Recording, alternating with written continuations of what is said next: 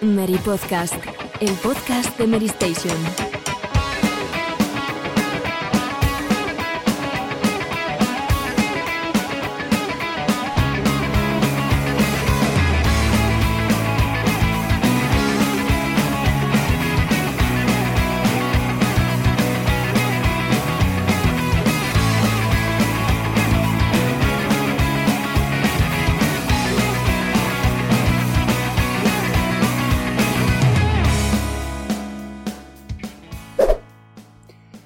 Hola a todos, bienvenidos una vez más al Mary Podcast, programa 10 de la temporada 16.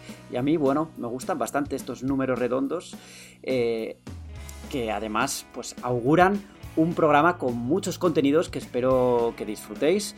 Y sin más dilación, voy a presentar a la gente que me va a acompañar hoy, que es como, como siempre, la misma de siempre. Alejandro Castillo, ¿qué tal? Muy bien, eh, quiero que comencemos el podcast eh, traduciendo esta palabra a los oyentes. Etsu. ¿Perdona? Etsu. Eh, ¿Qué significa? Tradúceme del japonés al castellano, por favor. no, no te he entendido lo que has dicho, la verdad. Te he entendido ketchup. No, pues Pues te lo digo yo.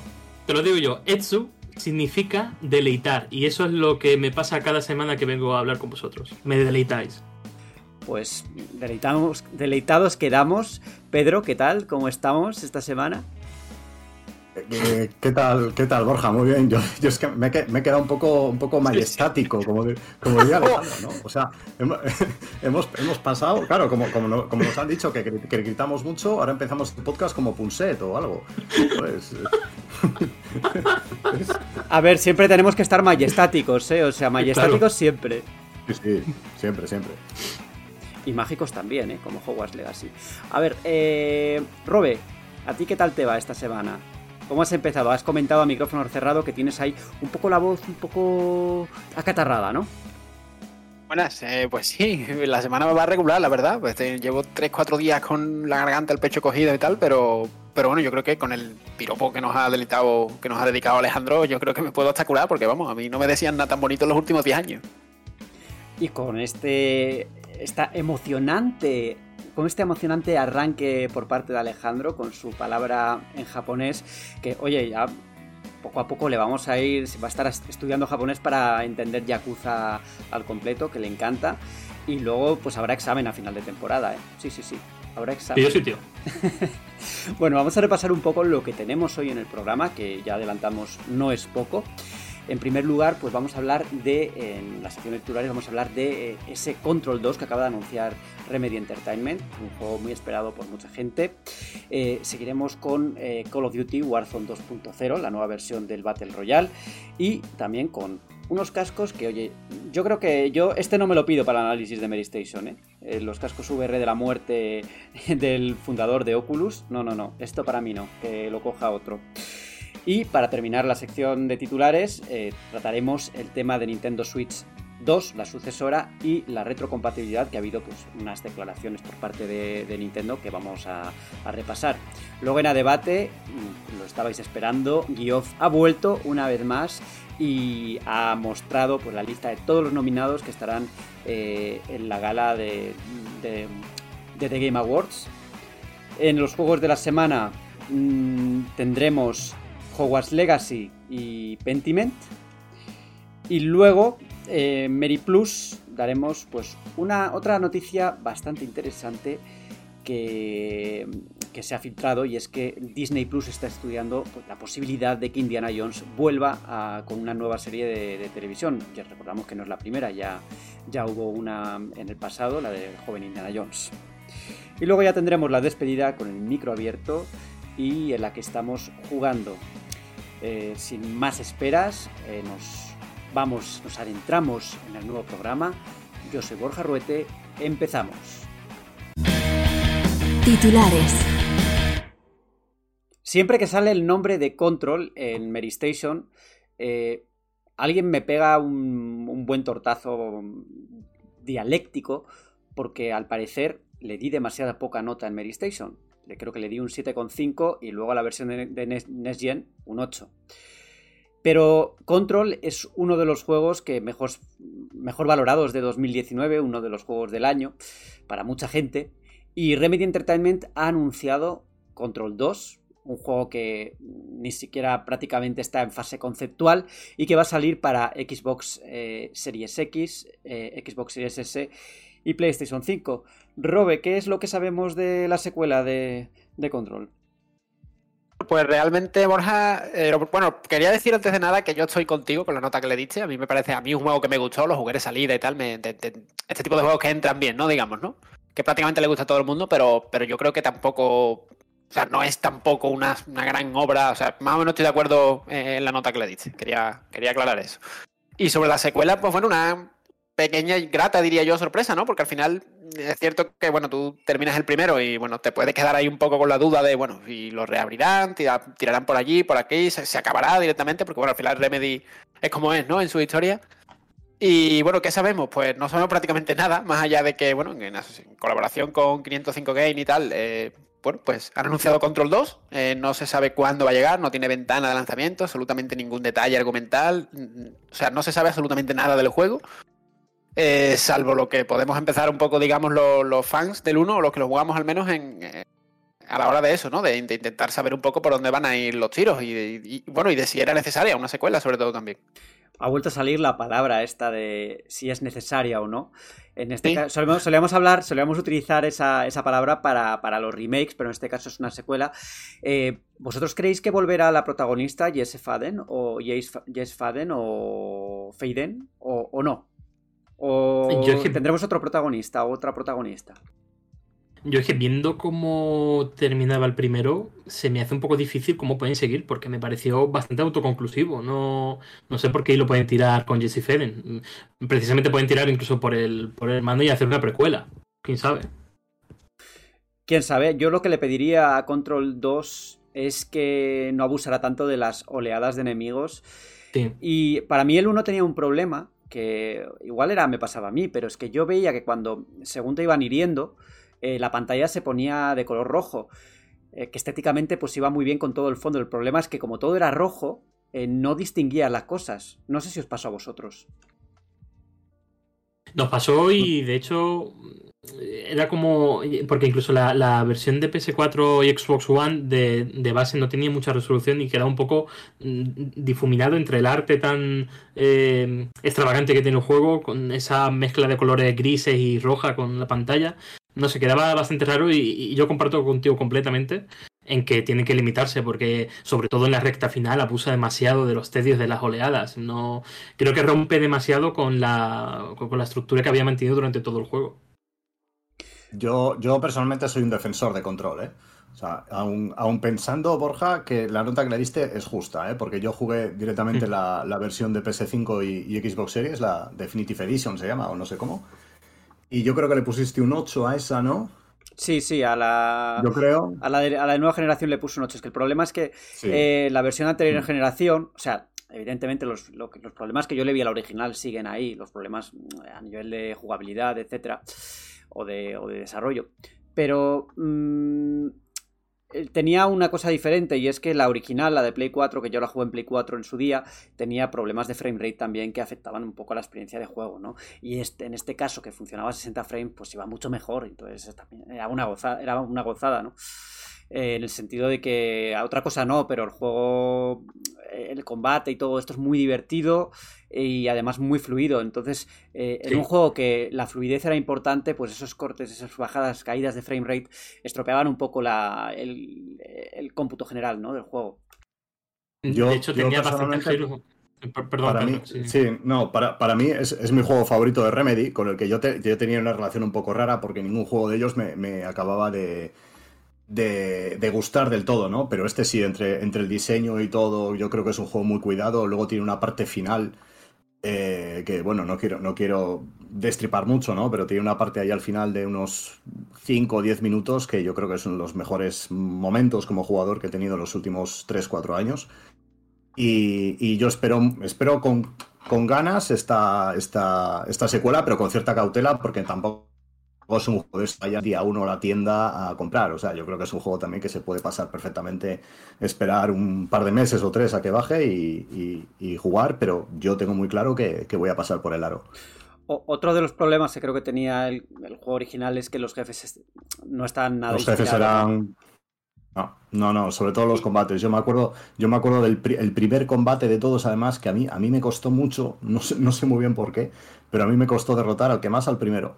Al que te lanzaba, te lanzaba objetos, ¿no? Creo. Sí, sí, sí, sí. Era, era un combate tan, tan desastroso y tan, tan insatisfactorio jugablemente que, que yo iba ya hasta, hasta sin ganas a jugar. O sea, ¿sabes? Iba sin motivación, pero claro, dije, bueno, a ver si, a ver si le mato y puedo continuar, porque al fin y al cabo el juego me estaba gustando.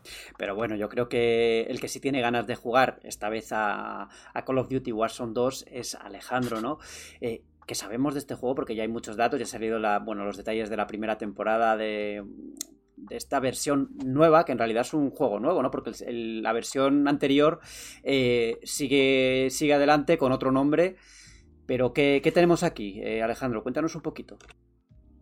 Sí, hay que decir que si eres jugador del Warzone original, no se va a trasladar ni nada de tu perfil, ni siquiera el inventario. Vas a empezar de cero a partir del 16 de noviembre, con una experiencia que va a estar ligada a, la entrega premium, en este caso Modern Warfare 2, y va a proponer ciertos cambios que creo que le va a sentar realmente bien, no solamente dentro de la estructura de Battle Royale Call of Duty, sino también a la estructura Battle Royale en, como género. Y es, sobre todo el tema de, los círculos cambiantes. En un momento determinado de la partida vas a tener hasta tres círculos diferentes que delimitan zonas pues prácticamente de extremo a extremo de Al-Mazrah, eh, como se llama el mapa. Y poco a poco se va a ir estrechando el cerco hasta que quede un círculo de minuto donde queden pues los últimos 10, 8, 7 jugadores.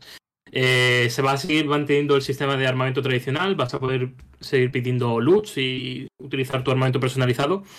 Y, sobre todo también se destacan las mejoras en físicas de la conducción. vamos a tener más vehículos y se van a sentir mejor los mandos.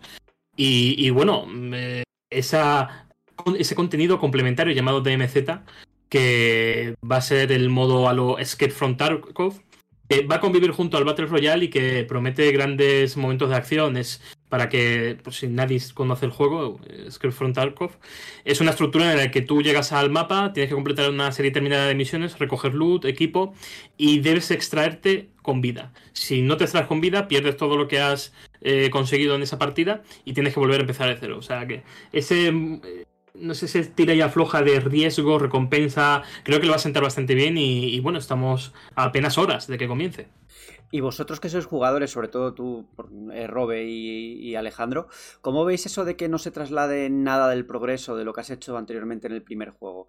Eh, ¿Crees que eso va a suponer, cierto modo, una barrera para o, que, o que va a desmotivar a algunos jugadores a dar el salto?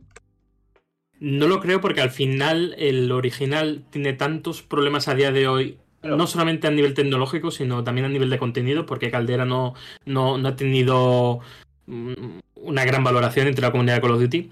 Pero sí que creo que se, se, debería de haber hecho un esfuerzo en cuanto a trasladar los contenidos de pago que habías comprado. Yo mismo he comprado paquetes de, de contenido visual que me gustaría poder utilizar más de dos años después de su lanzamiento y por lo que parece estamos ante una franquicia que va a tener saltos al estilo FIFA, es decir, que lo que tú hagas dentro de ese ciclo de 12 meses se va a quedar ahí, no va, no va a tener, eh, digamos, una nueva vida, una segunda vida. creo que va a estar limitado. Menos mal que no sacaron NFTs y te los compraste. Sí, menos mal, menos mal. No, no, a mí no me digas con los NFT. y, se los habría, y, si, y si es en Warzone, se los, se los habría comprado de haber salido. Porque es que, Alejandro, tú no, no sé si eres consciente, pero eh, mientras grabamos esto, pasado mañana Star Warzone 2, ¿eh? que llevamos un año hablando de. Es que al podcast de la semana que viene no vamos a venir, yo creo. vamos a jugar 6 horas al día a partir de pasado. No, no, y, que si grabamos este programa el miércoles, aquí se planta Pedro y Borja ellos solos. O sea que. No, no. Y ojo, ojo, la temporada 1 va a tener como operadores a Messi, Pogba y Neymar Jr. Pedro, Pedro, ya estamos viendo en la cámara que estamos viendo. Eh, él se, él se va a comprar Messi. CR7 no viene. ¿Vas a, ¿Vas a, cantar lo que has cantado antes en... A ver, afuera del micrófono. CR7, CR7, CR7 aparece en el juego que tiene que aparecer, que es Free Fire. O sea, eso, eso no se os olvide. Ese, ese, es el juego de CR7. Ese, es el juego de CR7. Correcto. Voy a canjear los códigos de hoy, a ver qué me dan. Sí. lo, que, lo, que, lo que sí te iba a preguntar, Alejandro, es eh, que, que, bueno, si tú vas a jugar a, a Warzone 2, digo tú, en general, no puedes jugar a más juegos Porque, porque Modern Warfare 2 ya ocupa ciento y pico gigas, eh, Warzone 2 ocupa otros ciento y pico. Eh, para, para, para, qué te deja hueco? O sea, para, para Elden Ring y God of War Ragnarok. Y ya está, ya se acabó. Y con esos cuatro que has dicho, ¿para qué más? O sea, es que... No, pero realmente eh, la instalación de Modern Warfare 2 unido a Warzone no es tan alta como la del original, porque tú ten en cuenta que en, en Modern Warfare 2 ya te vas a quitar 45 gigas que es, es de la campaña, que eso se va fuera. Y, se, y, que si tampoco utilizas el multijugador te quitas otros 30 y pico. Al final vas a tener una instalación, un, un peso de 120 gigas, 130 aproximadamente, que es alto, pero que... Es que hablamos de que la noticia era de que Warzone, eh, bueno, en Xbox, los archivos y tal, eran 115 gigas. Pero no, o sea, esos 115 gigas no quiere decir que en mi caso, por ejemplo, que tengo Modern Warfare instalado, que son, no sé si son 70, 80, 60, no sé por ahí, no, no, va a ser una suma tal cual. Es decir, después de Modern Warfare se va a integrar y se va a reducir una parte suya para que. O sea, que la noticia son 115 y a lo mejor todo junto acaba siendo lo que dice Alejandro, 120 o 130. Claro, tú ten en cuenta que muchos de los archivos de que utiliza Warzone 2.0 son assets de Modern Warfare 2, que ya están integrados en la instalación del juego.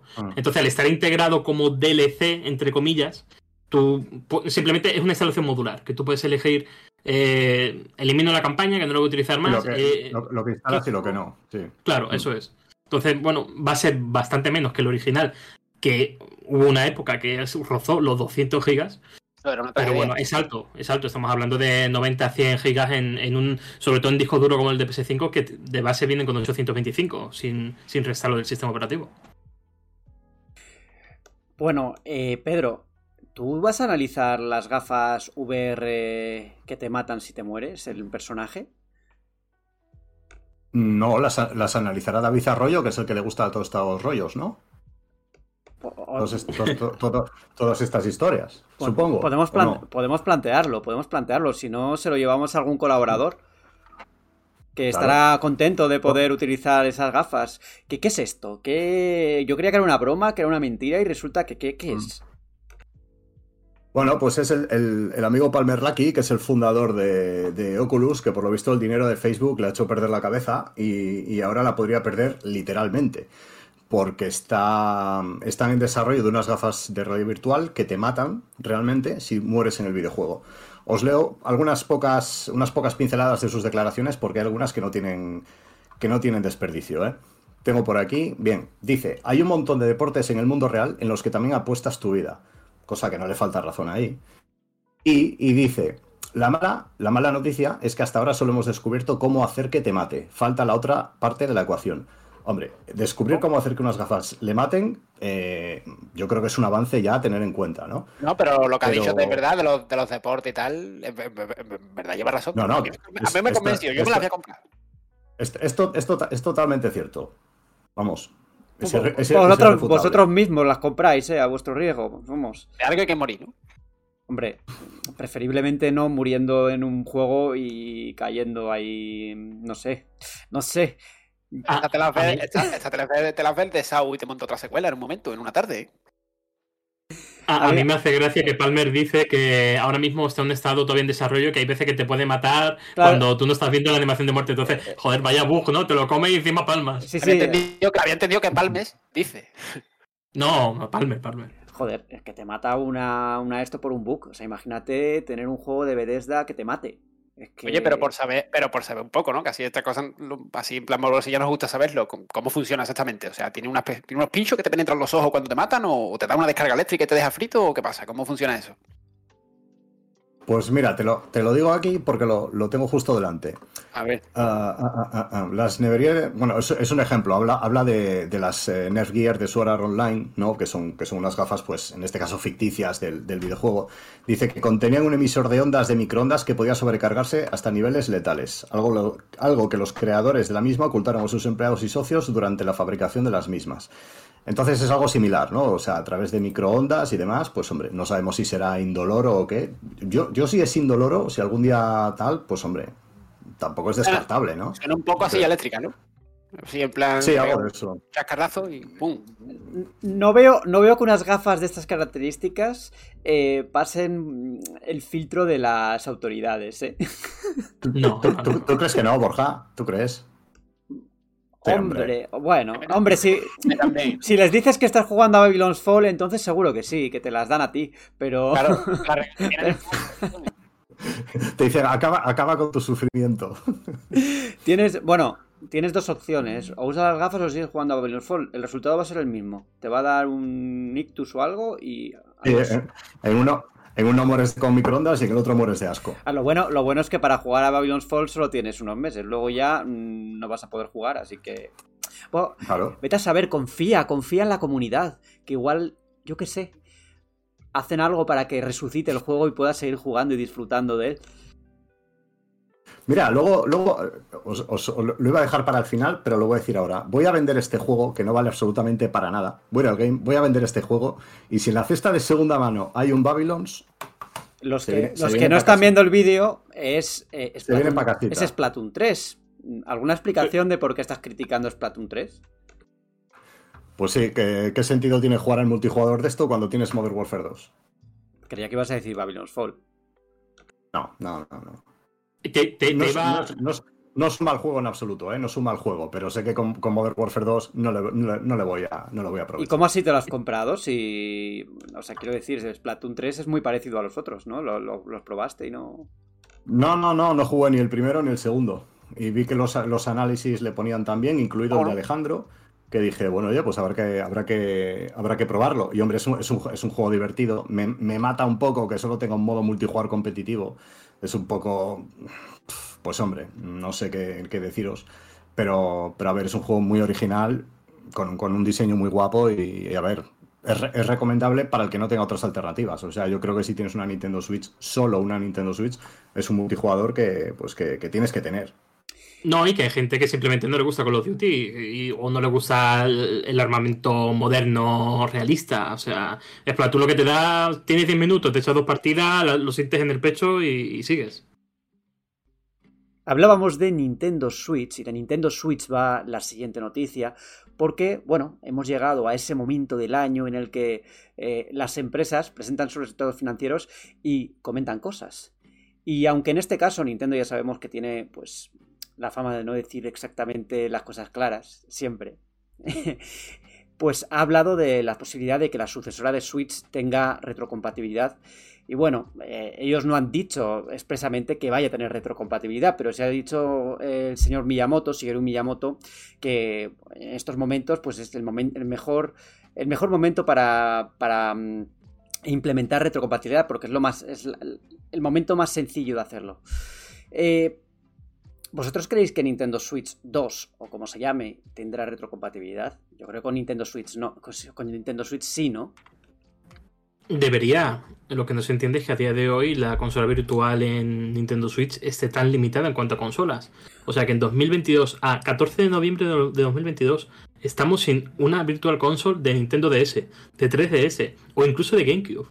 No sé, es que no. Está, eh, está tan limitada que no existe. Pero es que no va a haber.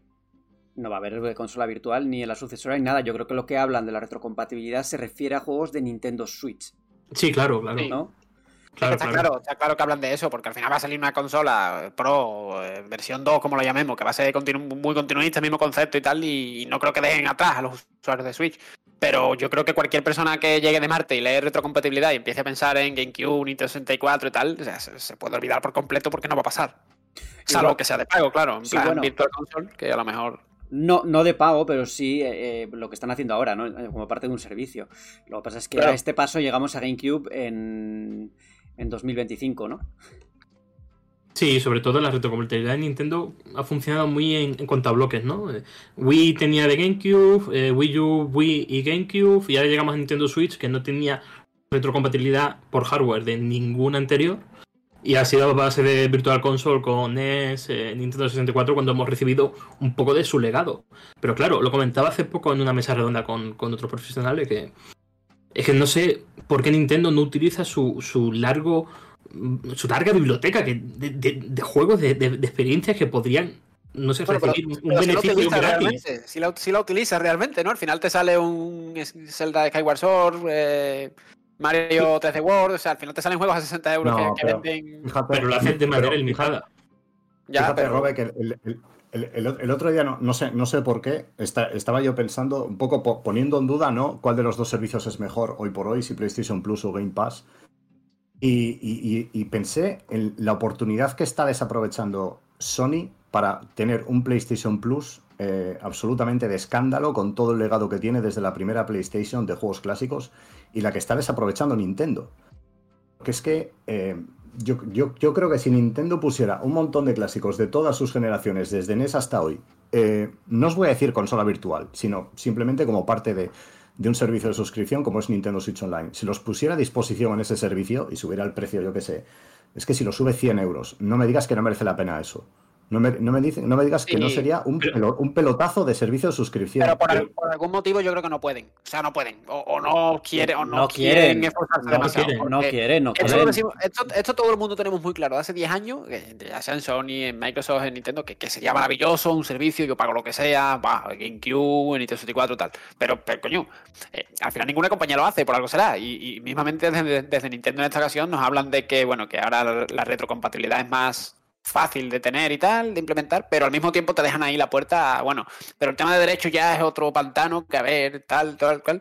O sea, ¿no creéis que tan fácil que es y tan maravilloso que no, porque es algo que nos gustaría a todos y, y- y nadie lo hace nunca, por algo Pero, será? pero los Pero juegos de Nintendo los pueden hacer tranquilamente. O sea, quiero decir, ahí no hay ningún impedimento para que ellos saquen sus juegos de NES, SNES, Nintendo 64, GameCube Claro. en, en una consola como Nintendo Switch. Eh, bueno, luego hay cosas más complicadas que habría que adaptar. Los juegos de DS que utilizaban, por ejemplo, pantalla táctil y tal, pues ahí sí que habría que hacer un desarrollo eh, específico, ¿no? Para según qué juegos.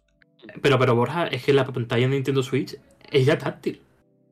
O sea, me ponían a mí de ejemplo, Sí. me ponían a mí de Sí no, que, en es, esta sí mesa que es táctil, sí que es táctil, pero eh, está diseñada, la Nintendo 3DS y Nintendo DS está diseñada para tener dos pantallas, entonces Pero es que eh, la puedes no. poner en vertical. Sí, pero al final, Puede pero, ser, eso, puede ser. pero- pero eso ya estamos hablando de una especie de emulador, ¿no? Una, una modificación para al final, no solo la doble pantalla, sino que hay- eh, la mayoría de los juegos que aprovechan bien la doble pantalla 3DS usan también el micrófono, usan, o sea, usan ciertas cosas que no, no sé yo si, si es tan fácil como para ponerse un, un juego por juego, Bueno. ¿no? A ver cómo lo adaptan. Vale, pero esos juegos que tienen una funcionalidad diferente a la Nintendo Switch no se pueden trasladar y, y ok, vale.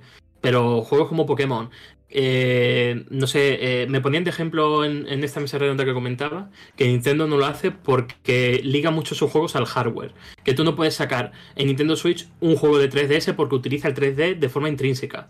Pero joder, es que Nintendo, la propia Nintendo te dice que con Nintendo 2DS puedes jugar a su catálogo y disfrutarlo de la misma manera, sin ninguna eh, eh, limitación. Es como eh, eh, el discurso se contradice en la propia Nintendo. Entonces no entiendo por qué a Es- lunes ve- 14 de noviembre de 2022 todavía no tenemos ese legado instaurado en nuestra Nintendo Switch. Ah, Sobre todo por, por la cantidad de consolas que está metiendo en el mercado. Es un debate absurdo completamente porque eh, esa excusa te puede valer precisamente con, con- con Nintendo DS, puede servir, pero con cualquier otro tipo de consola de Nintendo no, ni siquiera con Wii, porque gracias a los Joy-Con puedes hacer un, un control de movimiento medianamente Claro. decente. Yo creo que pu- pueden tener, pueden tener alguna excusa para no sacarte, por ejemplo, un Super Castlevania 4, pero ¿qué excusa tienen para no sacar, para no sacar Star Fox, por ejemplo? Oh, no- ese, ti- ese- ese tipo de, de exclusivos first party, ¿no? O sea, yo, cre- yo creo que no lo hacen porque no quieren, porque creen que, que pueden sacar más rédito de esta manera con un servicio de suscripción cutrísimo, porque es cutrísimo. Sí. Pero bueno, eh. Nintendo, sin más. Pero, pero- pero hay algo más, hay algo más, porque hay mucho del legado que no se utiliza. Ya te digo, GameCube no se utiliza. Que hay juegos que utilizan la palanca del mando que solamente pueden jugarse con un mando de GameCube, ok. Pues es que hay otros tanto, un Pokémon Stadium. Yo quiero jugar Pokémon Mira, Stadium si, hay emuladores que hacen eso, mm, que, que puedes utilizar cualquier mando, esto no, no hay ningún problema en, adap- en a- en adaptarlo. Lo que pasa es que ahí es un problema, como decís, de voluntad, de falta de voluntad, porque, bueno, ellos tienen, siempre van a lo suyo y han decidido que por, algo- por alguna razón que no van a sacar un- una consola virtual, que no van a dedicar esfuerzo en eso. Yo creo que también las, la- las declaraciones de Shigeru Miyamoto en ese sentido eh, son bastante reveladoras porque, bueno, ellos, él al final termina diciendo que ellos están centrados en hacer juegos nuevos, ¿no? Que prefieren eso. Entonces, eh, yo, yo más allá de, un catálogo en, la en, en servicio, en Nintendo Switch Online, no, no veo que vaya a pasar. Lo haría completamente por descartado. Yo, yo le compro el discurso de Miyamoto, pero pongámosle enfrente del señor Miyamoto Skyward Sword, Pikmin 3 Deluxe, Mario Kart 8 Deluxe, que es también otro de los juegos más vendidos de Switch. No, que- el más vendido, Switch- es el más vendido de Claro. Switch. O sea, sí, quiere hacer juego, juego nuevo, pero que parte del catálogo de Nintendo Switch está en base a lo. a- a lo- de hecho, Zelda Breath of the Wild es un juego de Wii U. Sí, sí, claro. No, y que el juego, el juego más vendido de la historia de Switch, que bueno, que ya lo habéis dicho, es Mario Kart 8, eh, que, que- que creo que está en 48 y pico millones, que es una barbaridad. Al, fi- al final es un juego de Wii U, de una consola totalmente fracasada. Es decir, que, que, que- que podría estar un juego de GameCube, eh, Wii U y otras consolas que no vendieron mucho y, y aquí venderían el triple, ¿no? Es verdad, Claro. es que además Wii, Wii U tiene el, tiene el tema de que casi todos los juegos que importantes de Wii U ya han salido en han salido en Nintendo Switch, ¿no? Con una versión de X. Y bueno, falta todavía un par de juegos Xenoblade. interesantes como Xenoblade, No, Chronicles Xenoblade X. Chronicles X. Sí, y también pues ese rumoreado largamente de Legend of Zelda, Twilight Princess y Wind Waker HD Que, que... ya, que ya fueron HD en Wii U, Eh, ya salieron en Wii. pero no sale-. Pero no salen, o sea, todo el mundo daba por hecho que saldría durante el aniversario de Zelda, ¿no? Del año pasado. Y fue el año pasado. Yo ya no me acuerdo de, lo- de los aniversarios. eh, Estoy perdido. Sí, ¿Sí porque- fue el año pasado? Entre- Skyward. entre- Skyward entre- sí. entre- Mm. Entre de Metroid estamos siempre con los aniversarios y con los juegos de GameCube que van a salir, que no, que no van a salir, o ya veremos, pero... Sí, sí, sí, sí. Pues nada, eh, seguiremos esperando porque de momento no, no, no parece que ni Zelda, ni, ni, ni estas ediciones de Zelda, ni, ni, ni Xenoblade vayan a, vayan a ver la luz por- ahora. Me parece raro, ¿eh? Pues mu- muchos juegos más de Nintendo ya no quedan, ¿no? De, de Wii U. El resto, más o menos, el catálogo ya está en la consola. A mí Sí, solo se me ocurre el Paper Mario Color Splash, que bueno, Sí, correcto. si se lo ahorrasen tampoco creo, creo- creo que nadie lo echaría mucho de menos, pero, pero y el quitando, Star Fox ese, Zero. quitando ese, Star Fox y, y Xenoblade, en principio no, no se me ocurre ninguno, la verdad. Tuve pocos exclusivos. Bueno, el catálogo en general fue bastante corto y lo más importante ya han salido todo. Bueno, es que salió hasta 3D World en Nintendo Switch también. Es Y, que. y- y fíjate tú que lo probé y tenía unas bajadas también de frame rate que me sorprendió. O sea, yo pensaba que iba a ser un juego que iba a funcionar fino, fino, fino. Y no, no. El- Mm, eh, perdona, yo decía, decía, decía el, new, el New Super Mario. El New Super, Super Mario Bros. de Wii Lux U. ¿eh? igual. el- Hablaba de ese, de- no del. No del. The World. No del World, sí, sí, sí. Sí, no, de hecho las malas lengu- lenguas dicen que Xenoblade Chronicles X no sale en Nintendo Switch por una cuestión de hardware. O sea, de Porque que, cosas de que no da. De que no da. Entonces, Pues, no sé. No lo sé. Yo creo que No si se ponen, podrían sacarlo. Pero bueno, hay Seguro, que- hay, que ponerse, seguro. ¿no? Seguro. Eh, veremos si. Ya la semana pasada debatimos sobre Nintendo Switch y ahí va a ser si vamos a, a tener una Nintendo Switch Pro, si vamos a tener una sucesora de Nintendo Switch como tal.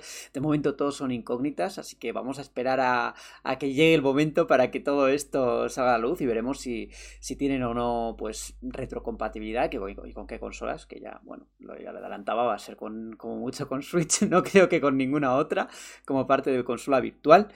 Y yo sé que estáis deseando, chicos, eh, que hagamos la visita a, a nuestro amigo Geoff Cayley, que tiene preparada ya la lista de nominados y vamos a, a debatir si, por supuesto, si Elden Ring es el GOTY o no. ¿Nos recibirá mirando el móvil? Ah, Pues no lo sé, eso ya le llamaré luego para, para ver cómo, cómo está la cosa.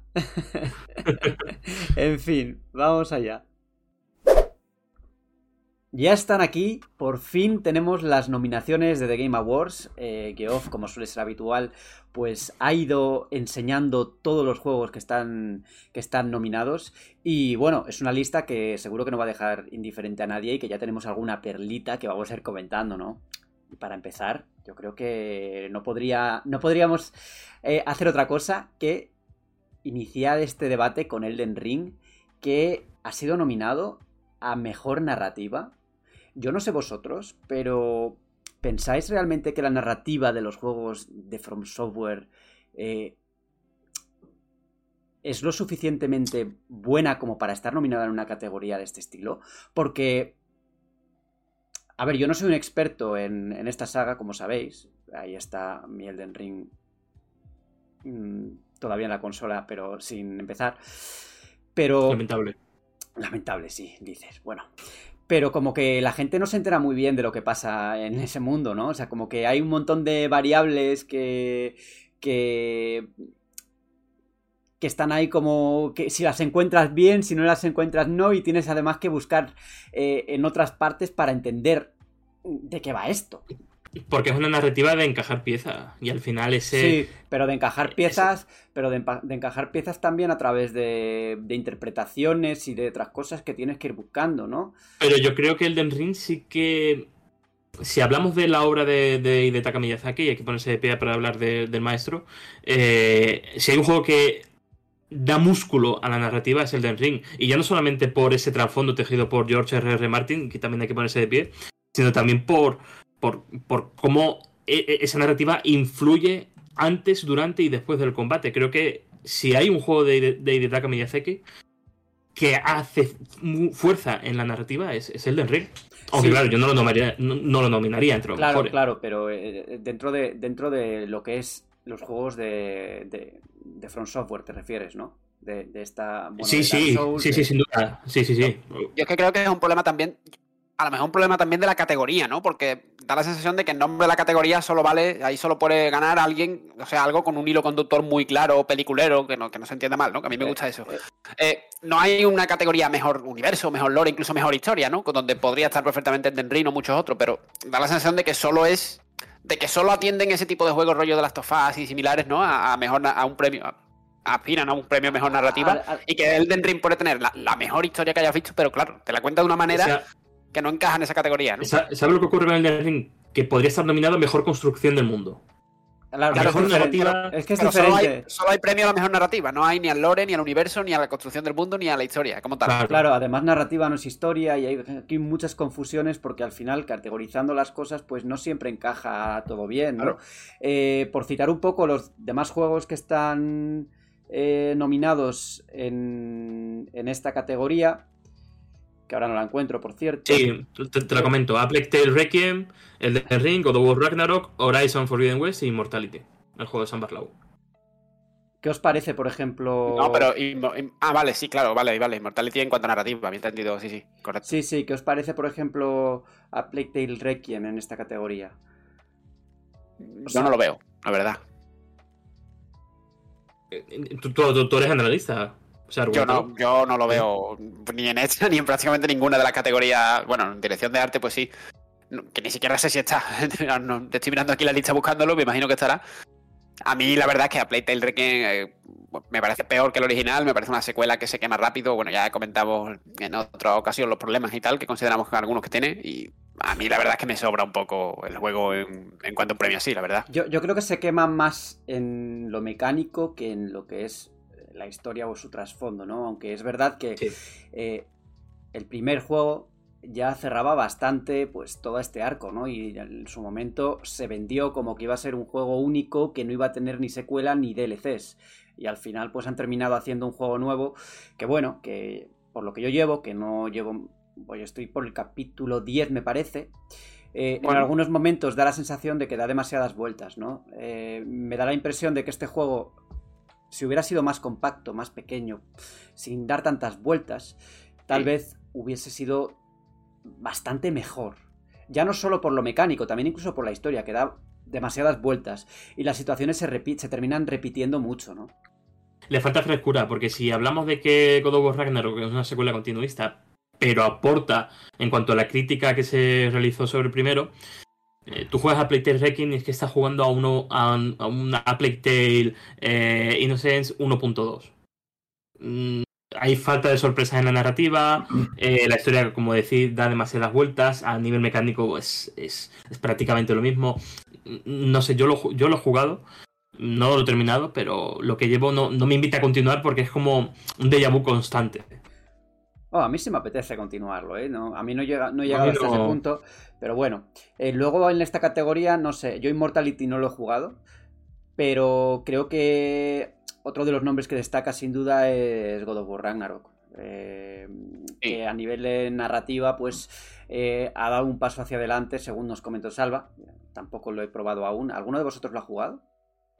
Sí, bueno, yo, lo, yo, me lo, yo lo Ah. he completado ya y me parece be- bestial narrativamente. Sí, pero bueno, pero tampoco hay que pasar por alto Immortality, ¿eh? No lo hemos jugado en ninguno de los cuatro presentes, pero. No, yo lo he probado, pero no es, no es el tipo de juego, no, no me, a mí no me, no me suele entrar ese tipo de propuestas, pero sí, tengo entendido por según gente que la ha jugado y tal, y he leído Sí. de refilón que sí, que la historia, bueno, que la narrativa está muy bien, porque bueno, es la narrativa desactiva, ¿no? Que vas tú saltando, modificándola tú y demás. no desentona eh, como nominado. Porque al final Sam Barlow hay que ponerse de pie también con ese hombre. Pues mucho te pones de pie, Joder. ¿eh? Últimamente. Sí, no, no, no, no sé, no sé, no sé para qué te sientas. ¿sabes? Bueno, tengo los gemelacos del tamaño de mi cabeza. o sea Y tengo, tengo, una, tengo una pregunta para ti, Alejandro. La historia de. o la narrativa, ya estoy confundiendo yo también la historia y narrativa. Eh, Horizon Forbidden West, ¿qué te parece? Eh, yo es que lo tengo. Me lo regalaron por mi cumpleaños y lo tengo precintado todavía. O sea, no, no lo, no lo he jugado aún porque me pasé este año el primero. Y como que empezar el segundo era como. mm, no, necesito un tiempo largo de reposo para, para empezar esta secuela. Pero por lo que yo recuerdo un poco del juego anterior, eh, sí que la, la- la construcción de, de la narrativa pues estaba en la línea de muchos de los juegos de first party de Sony, ¿no? De la, la clásica fórmula que, que lleva utilizando Sony desde hace mm, bastante tiempo y que en este caso, pues, lo que a mí me gustaba principalmente no era ni, ni la construcción de mundo, ni tanto el, la historia en sí, sino pues ese trasfondo, ¿no? Las tribus, todo este rollo que tenía pues, pues el juego original, ¿no? Que eso Sí, pero- secuela. Pero Forbidden West eh, evoluciona esa. eh, tanto el contacto de Aloy con el resto del mundo y las tribus, como lo que le ocurre a ella en lo personal. Y, y hay un, un, un elemento que engancha en las primeras 4 o 5 horas, que ya mm, llega hasta el final del juego. Que, que a, a mí, a mí me atrapó y creo que está bien narrado. No, no me desentona tampoco que esté nominado.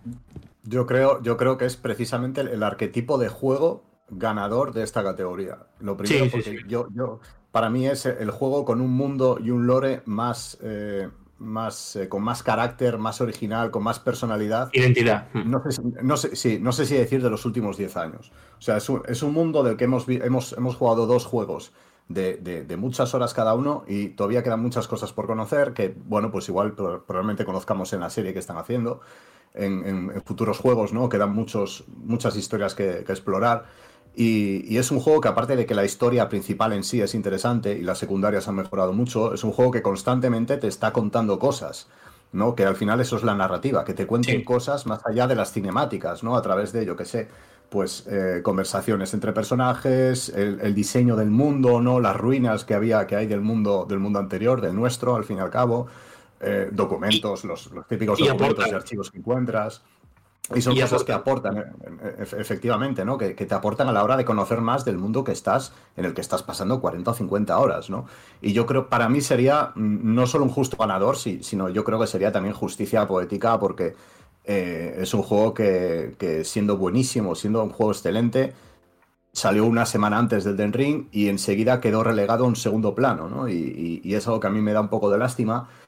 Y parece que se le olvida en cuanto a en cuanto al premio por el juego del año. Yo creo que el premio a la mejor narrativa mm, sería, sería hacer justicia con este, con este gran, con este gran título. A mí algo que me llama la atención es que, bueno, entre los nominados a mejor juego de acción hay un juego que no se ha abierto paso hasta, hasta el galardón final, ¿no? Hasta el galardón de mejor juego del año, que es Bayonetta 3. Eh, Bayonetta 3 está nominado a mejor juego de acción junto a Call of Duty Modern Warfare 2, Neon White, Sifu y eh, las Tortugas Ninja. Mm, ¿Creéis que le ha pesado que haya salido justo en la fecha, casi en la fecha en la que había que los medios tenían que mandar la, la- la calificación? Pero en general, Sí. yo, sí, no, muy, muy breve, Alejandro. Yo creo que lo, lo que le ha pesado es el legado de Bayonetta 2. Yo creo que a, Ba- a Bayonetta 2 se, le- se le considera uno de los mejores juegos de acción de los últimos tiempos. eh, Se le tiene en, un- en un pedestal absoluto. Y, y yo creo que la sensación general es que Bayonetta 3 no ha estado a la misma altura. Sin ser un, sin ser un mal juego, pero no ha llegado a ese nivel de excelencia. Entonces, mm, yo la sensación que tengo, tanto entre la crítica como entre el público, es que mm, ha dejado a la gente un poco relativamente fría. No, incluso ya lo comentaba Salva, ¿no? De que si en Bayonetta 2 encontramos un hack de slash redondo, aquí introducían algunos elementos que rompían un poco el ritmo. Ah. y que no llega a esa altura. Entonces, me, parece normal que. Cla- claro, que- pero que luego, ya, ya lo comentaremos luego, pero es que luego hay algunos nominados en, eh, en la categoría de mejor juego del año que. Llegaremos. mm, que Claro. bueno, que bueno. Llegaremos, Oye, llegaremos a ese punto. De, de todas las categorías que hay por aquí, hay una que siempre me ha parecido bastante ridícula, que es la de nominados a, a juego más esperado. Porque muchas veces pasa que el juego más esperado del año que viene, o sea, de 2023, se retrasa y al final incluso aparece nominado para, para la siguiente edición, ¿no? Como creo que es el caso de Mm. The Legend of Zelda eh, Tears of the Kingdom, eh, que aparece junto a Final Fantasy XVI, Hogwarts Legacy, Resident Evil 4 y eh, Remake, claro, y Starfield. Mm, De hecho, eso, los nominados te hacen temer qué puede pasar con Spider-Man 2. Porque está fechado para 2023 y no aparece entre los más deseados. Lo cual es bastante empatante viendo cómo ha vendido el primero. Ya, ya, pero es que al final somos nosotros los que decidimos quién está nominado. Eh, Eso no Lo debería, no debería impactar claro. en, en- en si está o no está. Eh, yo creo que aquí pesa que Marvel's Spider-Man, como no, hay- como no ha salido más allá del anuncio, más allá de su presentación, pues no está en boca de todos ahora. Pero todos Claro, no, estos- y y es que si nosotros tenemos la duda de cuándo va a salir ese juego, pues somos nosotros los que, los que hemos hecho que no esté en esta lista. O sea, no es lo que dice Alejandro de que porque no esté debemos temer por él. O sea, es que nosotros mismos dudamos de él, por, pues no lo hemos nominado. Ha nominado todo el mundo a juegos que, en este caso, yo creo que los cinco están 100% seguros que van a salir. Pero es una duda intrínseca, porque al final, mm, si tú dudas, ellos dudan y nosotros dudamos. Ya, bueno, Sí, pero los de la lista están aquí por. eh, eh, estos cinco nombres que hemos repasado están aquí porque nosotros no hemos dudado de ellos. Pero lo cual te quiere decir que, aun con fecha, está muy en el aire de Marvel Spider-Man 2, cuando no debería. Claro, claro, la fecha de, de, de está en el 14 de aire, noviembre. Claro, claro, está, está en el aire. Claro. Yo lo que digo que no es un tema. Que, que no por no estar en la lista es- crecen las dudas realmente. O sea, está en el aire y por eso no está en la lista. Yo, Pero- yo creo que lo. lo- ah, sí. No, perdona, dale, dale, dale, dale. No, no, no, que, que por tener duda también pod- podremos tener duda, incluso de Starfield. Hombre. P- Porque por, por duda. Ya, Hombre, bueno, ya. por duda, pero Porque no, no creo que se retrase Además hasta- sale, porque además sale pronto, en teoría- Bueno. entre comillas. O sea, se podría retrasar a lo mejor a septiembre, en todo caso. Claro, salen a principios de año, a primavera, ¿no? Creo que era la fecha. Bueno, no sé si Ah, sigue... mayo, ¿no? Primavera. Mm. eh, Primero se decía en la primera mitad de año y todavía sigue en el aire. Ajá. Mm, No sé. Todo Yo creo que lo, absurdo, lo absurdo un poco de esta categoría es que estamos premiando el futuro.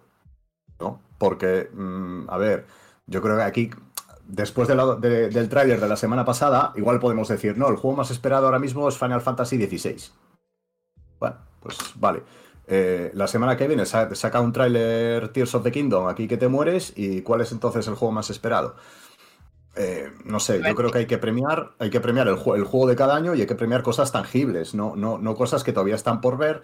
De todos Pero- modos, yo creo que es un premio bastante relevante, ¿no? Porque al final, gane el que gane, va a decir, bueno, pues sí, he ganado un, he ganado un, un trofeillo que voy a poner en la estantería que dice que soy el más esperado. Pero ya está, no te estás asegurando que luego lo vayas a ganar, ni mucho menos. Vayas a ganar un premio de verdad. Entre, ah, Y, y que de de, verdad, un premio que, bueno. y que de alguna forma también premia cómo han gestionado la información o, la, o por lo menos la información tangible que tenemos en estos momentos. Porque si bien es cierto que hemos visto muy poco de Tears of the Kingdom, a ti te bastó dos minutos y 20 segundos de tráiler para decir, esto, esto tiene que entrar a la categoría. Para levantarte otra vez, ¿no? Es que da igual. No, no he dicho todavía eso. Después ya veremos si el juego es bueno o malo, pero no solo lo que dice Alejandro de que te basten dos minutos, que no te basta nada. Se, se- se llama un- se, se anuncian otros Zelda para 2026, ya le pueden dar el premio al juego más esperado, 2026. O sea, eso, yo creo que al final los nombres que están son muy lógicos que están ahí, la verdad. Y, y para vosotros, eh, ¿cuál es el juego con más empaque de futuro de esta lista? O sea, ¿cuál es ¿Esta el que más os apetece jugar? A mí Final Fantasy XVI. Zelda, por supuesto, también, pero eh, soy un tanto reacio por, bueno, tengo un- alguna que otra duda por el hecho de que, bueno, ya, iba a decir que porque es una secuela que en teoría será continuista, pero aparte es que yo no soy especialmente fan de Breath of the Wild, así que bueno, tampoco, pero yo Final Fantasy XVI, sin duda. Starfield, Final Fantasy XVI, Resident primero. Evil 4, Tears of the Kingdom y Hogwarts Legacy en ese orden. Y, y- ¿Starfield el primero? sí, porque me voy a postular aquí Uf. en directo a 14 de noviembre de 2022 para ser el analista de Mary Station de Starfield. O sea que espero que lo escuche esto Salva, Fran y Roberto. Bueno, pero, el game- pero el gameplay te gustó lo justo, ¿no? Sí, bueno, pero hay que estar ahí analizándolo, tío. Sí, sí. Joder, pero qué vendido, ¿no? O sea, además lo estás reconociendo en directo, no es una muy buena técnica, Claro. ¿eh? Claro, claro. No, no, no, no, no, yo he dicho que lo quiero analizar. Otra cosa es que el juego sea una mierda, pero yo quiero estar ahí. Pero has Pero dicho que no- para ti es el más pero no- esperado. Pero no es el juego más esperado de esa lista. De hecho, es el El- último, creo. El más esperado porque de la lista el que más espero, sobre todo para analizar, es Starfield. Porque quiero saber, quiero, quiero desvelar la incógnita de cuál es ese nuevo universo de Bethesda, de los creadores del Elder Scroll, que hay que ponerse de pie también. Entonces, Bueno, bueno, bueno, bueno. Hace 10 años te podías poner de pie. Los últimos 10 años por hablar de ellos sentados, ¿eh? No pasa nada tampoco. Eh, pues, te, no, voy- te voy a decir, te voy a decir una cosa, si, si, hay, si hay alguien que merece que te pongas de pie, son los, los tíos que han hecho The Elder Scrolls. Eso también es verdad. Sí, pero. Esto- Eso también. Hace- Hace 10 años. Pues yo me pongo de pie con Final Fantasy XVI, que es el que más espero. De Legend of Zelda eh, me apetece también bastante, pero no la fórmula nueva de la fórmula nueva no es la que más me gusta. O sea, preferiría más la, la estructura clásica de los Zelda. por turnos. Como por turnos. Que- turnos, ¿Te ¿cuándo gustan, te dar más los combates por turnos de Final Fantasy? Ah, Pero Final Fantasy XVI no tiene turnos. No, Estoy pero hablando- digo que te. Pero estoy hablando, estoy hablando de la fórmula clásica de Zelda, no de, no de ah, joder, me enter- vale, me entero mal. Me entero Claro, mal. claro, claro, claro. una, no da una hoy. Y- vaya tarde llevas, eh. Vaya, vaya tarde, vaya tarde. Te falta confundir a Link con. No, que me entera Final Fantasy. no, y, perdón. y ya sabéis que también espero bastante Starfield porque, bueno, eh, me, me encantan, en general me gustan bastante los juegos de Bethesda y a pesar de, de que en los últimos años pues ha habido, han tenido sus problemas y tal, pues yo lo sigo esperando con bastantes ganas. Seguramente, no sé si para jugarlo de lanzamiento porque temo cómo funcione, Seguramente. pero sí, y lo quiero, lo quiero. Y Hogwarts Legacy, pues, como ya sabéis, es uno de mis de, de los que más espero, a pesar de que eh, entiendo que no está en la liga de los grandísimos juegos. Te ofrezco un trato. Tú Hogwarts Legacy y yo Starfield. Pero, Y si, el resto lo pero si el trato, el trato lo podemos hacer, pero si nosotros no decidimos. O sea, decir. Yo, vale, Pero trato hecho, aquí trato hecho, no pasa nada. No Se te, ha mandado el mensaje. no te voy a quitar Starfield, no te preocupes. Te lo va a quitar Salva. No, la quita Francisco Serrano Costa. Bueno, posiblemente, posiblemente. Sí, sí. Bueno, vamos a cambiar un poco de tercio y vamos hacia los deportes. Que por aquí pues están los juegos, varios de los juegos habituales, eh, a saber FIFA 23, NBA, NBA 2K 23, pero luego tenemos aquí también algunos juegos de conducción como Gran Turismo 7 o, o Fórmula 1 eh, 2022 y pues se cuela un juego indie que es Oli Oli World. Quizá lo más diferente de todo lo que hay aquí, ¿no? Lo que, lo que es menos eh, deporte mainstream, por así decirlo. Eh, aquí os cedo la palabra a vosotros, que sois los que más tocáis de- deporte, sobre todo Pedro y, bueno, lo- lo- vosotros tres tocáis los tres deportes, así que, bueno, comentadme vuestras impresiones sobre esta, esta lista. Yo creo que como ocurrió el año pasado con Forza Horizon 5, este año no, no hay competencia. O sea, el Gran Turismo 7 es la gran catedral automovilística de Yamauchi, como dijo Sergio Carlos en su análisis en Mary Station. Y pese a las dudas del sistema de economía que hubo al principio, que tuvieron que actualizarlo varias veces, ahora mismo está en un punto que en contenido sigue recibiendo gratuito con cadencia mensual. Mm, Es un juego completísimo que repasa la historia del automovilismo de manera honesta y certera. Yo es que no, creo- es que no hay dudas. Es Gran Turismo 7. Yo creo que lo, que lo que hay que hacer con esta categoría es replanteársela, porque no tiene, no tiene mucho sentido que en la misma categoría estén juegos como Gran Turismo 7, eh, NBA 2K23 y Oli Oli World. Yo creo que lo, lógico sería separar eh, la categoría de deportes y la categoría de velocidad. Sobre, sobre todo porque hu- hubo una, una ocasión el año- en el año de Mario Kart 8 eh, en el que estuvo nominado en esta categoría también, el mejor juego de conducción. Entonces tú veías en la misma categoría que se supone que estás premiando el mismo género, entre comillas, a Mario Kart 8, a NBA 2K pf, el año que fuera, a FIFA el año que fuera, y, y es algo que no tiene ningún sentido. Y, y sobre todo porque, porque estás, estás, al final estás mezclando cosas que no tienen nada que ver, ¿no? Es un caso parecido al que ha pasado con el que ha pasado que tenemos en mejor juego de familiar y mejor juego de simulación a Mario Rabbids eh, Sparks of Hope, ¿no? Que luego, bueno, luego hablaremos de ello. Pero tú no puedes meter en la misma categoría, o sea, en, en- en deportivo de conducción y, y familiar al mismo juego.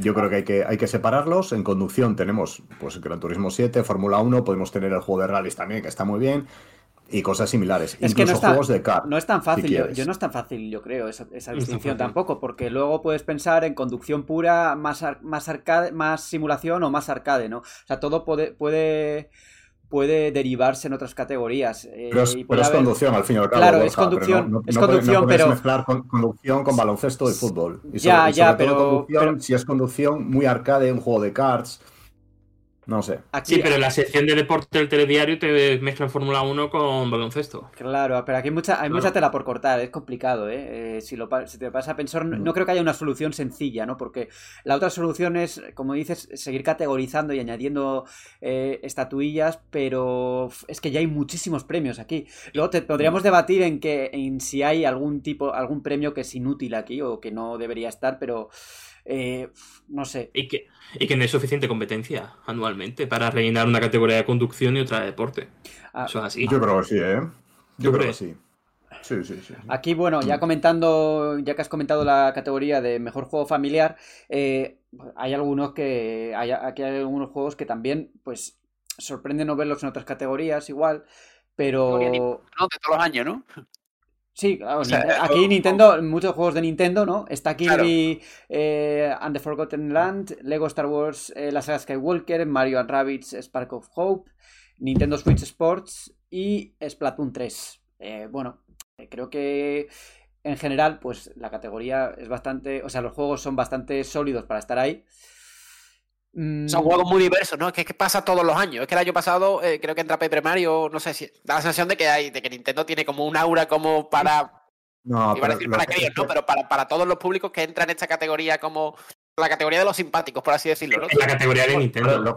Tengo la sensación todos los años siempre de que, pasa eso.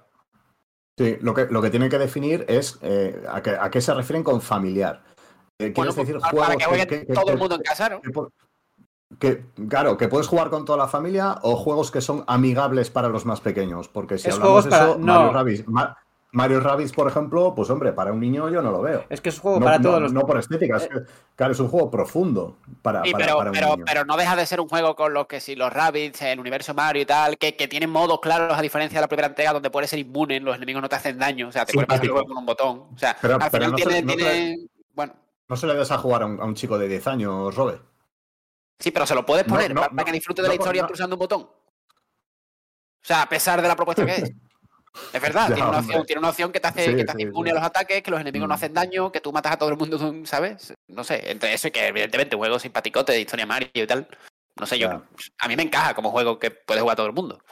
Y que también interviene un poco el Peggy, ¿no? Al final estamos hablando de juegos de Peggy 3, Peggy 7.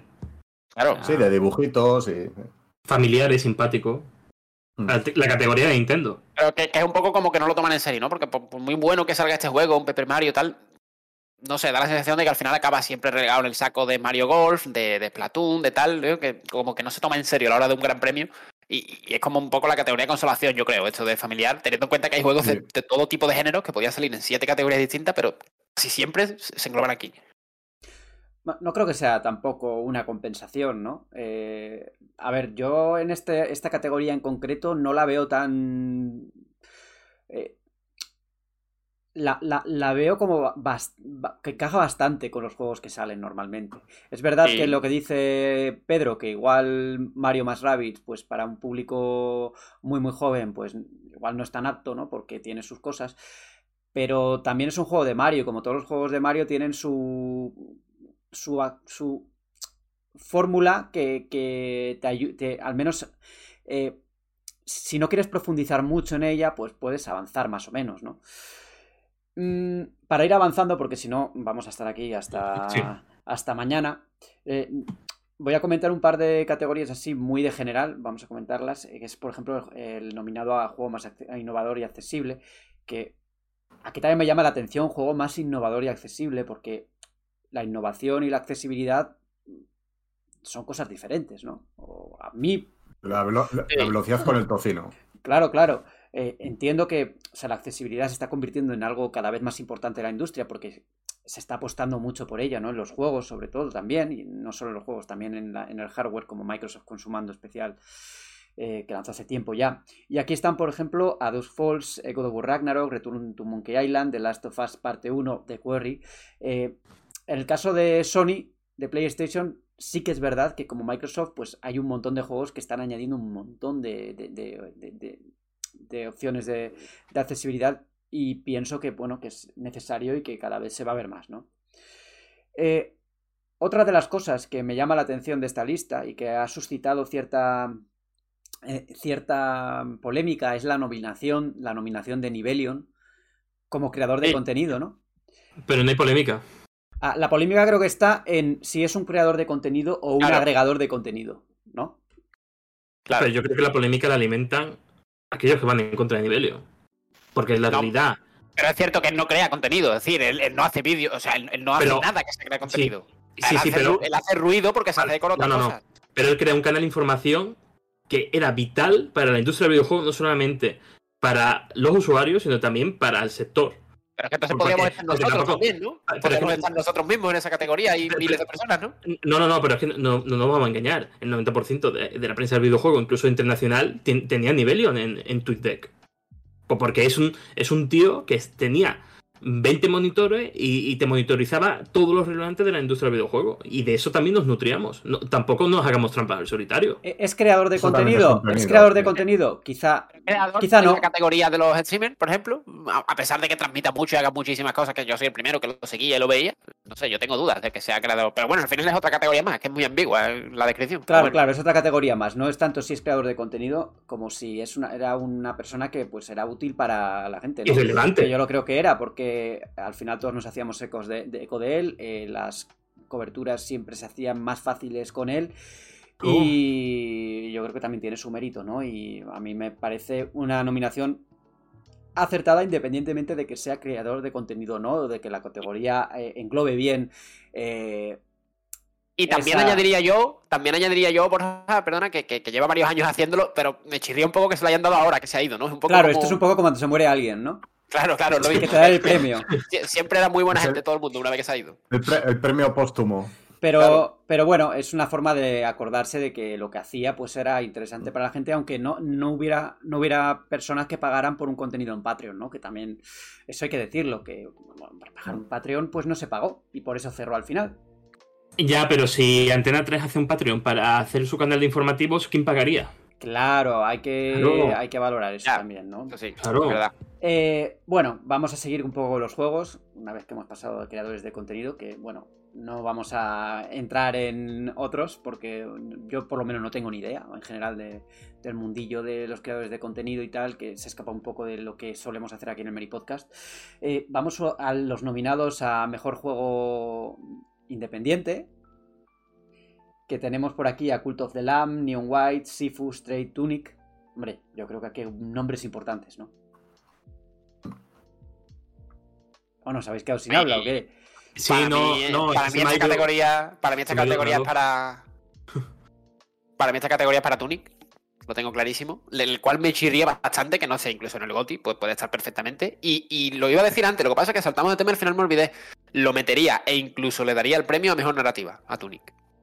Pues También dicho es queda, otra, dicho sí, queda. otra narrativa de, de encajar bloques y, y al final. Por, por avienta- ese manual, por ese manual clásico, ¿no? Como cuando veíamos, cuando éramos pequeños, bueno, mejor dicho, cuando los juegos traían manual y veías el manual, el manual es la propia guía, o sea, el juego no necesita una sola línea de texto porque no tiene para contar muchísimo y, y descubrir todo lo que esconde, que es una barbaridad, y lo hace todo a través de dibujos en un manual, que, que a su vez es el propio rompecabezas y coleccionable también, me, me parece una genialidad y aparte de que el juego en sí me podría estar perfectamente como mejor juego del año.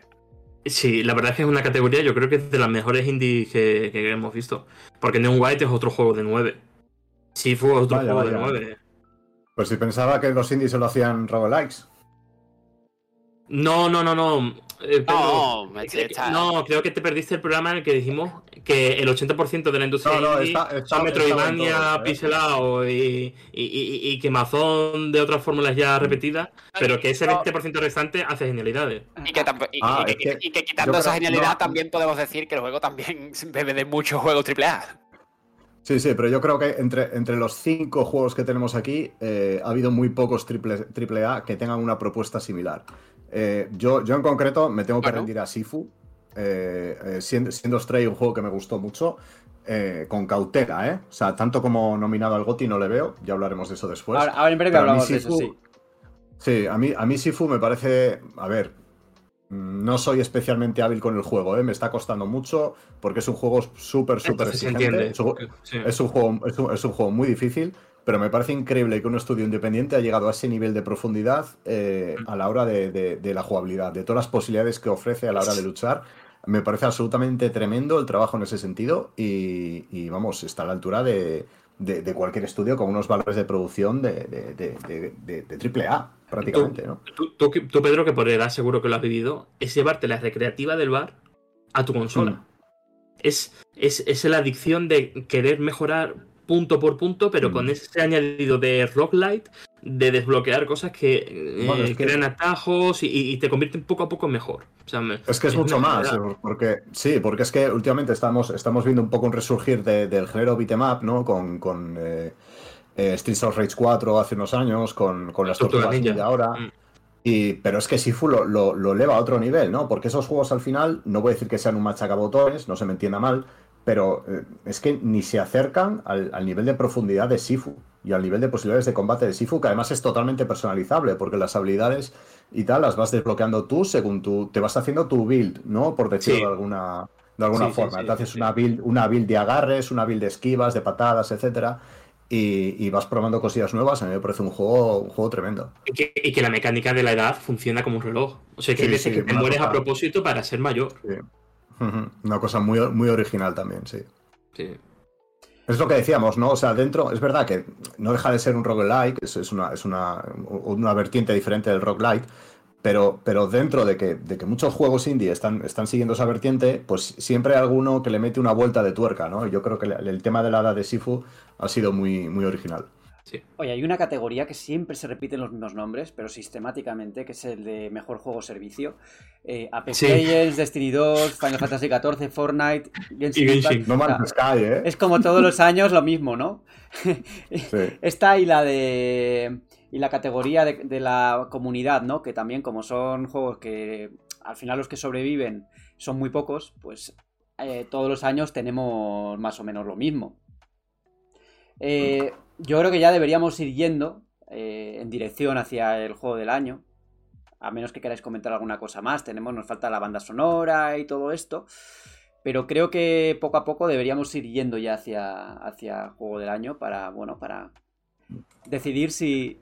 Alejandro, ¿qué tienes que decir? Sí, no, no, yo por poner el, un toque diferente. Nominados a mejor actuación, Ashley Barch como Loy, yo creo que, que fácilmente se lo lleva. Mm. Seguramente, sí. Eh, lo que pasa es que. Mm, como, como, quién has dicho, perdona? ¿Quién Ashley Barch.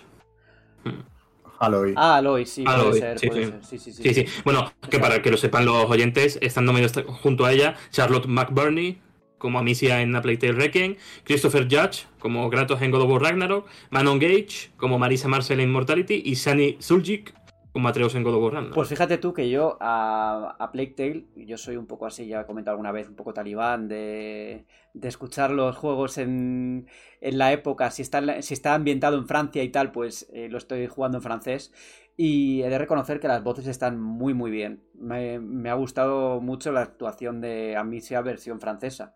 Es que de hecho, de hecho será el doblaje principal, ¿no? Seguramente. Pues no, no lo sé, porque a veces siendo francés, el doblaje principal sigue siendo el inglés.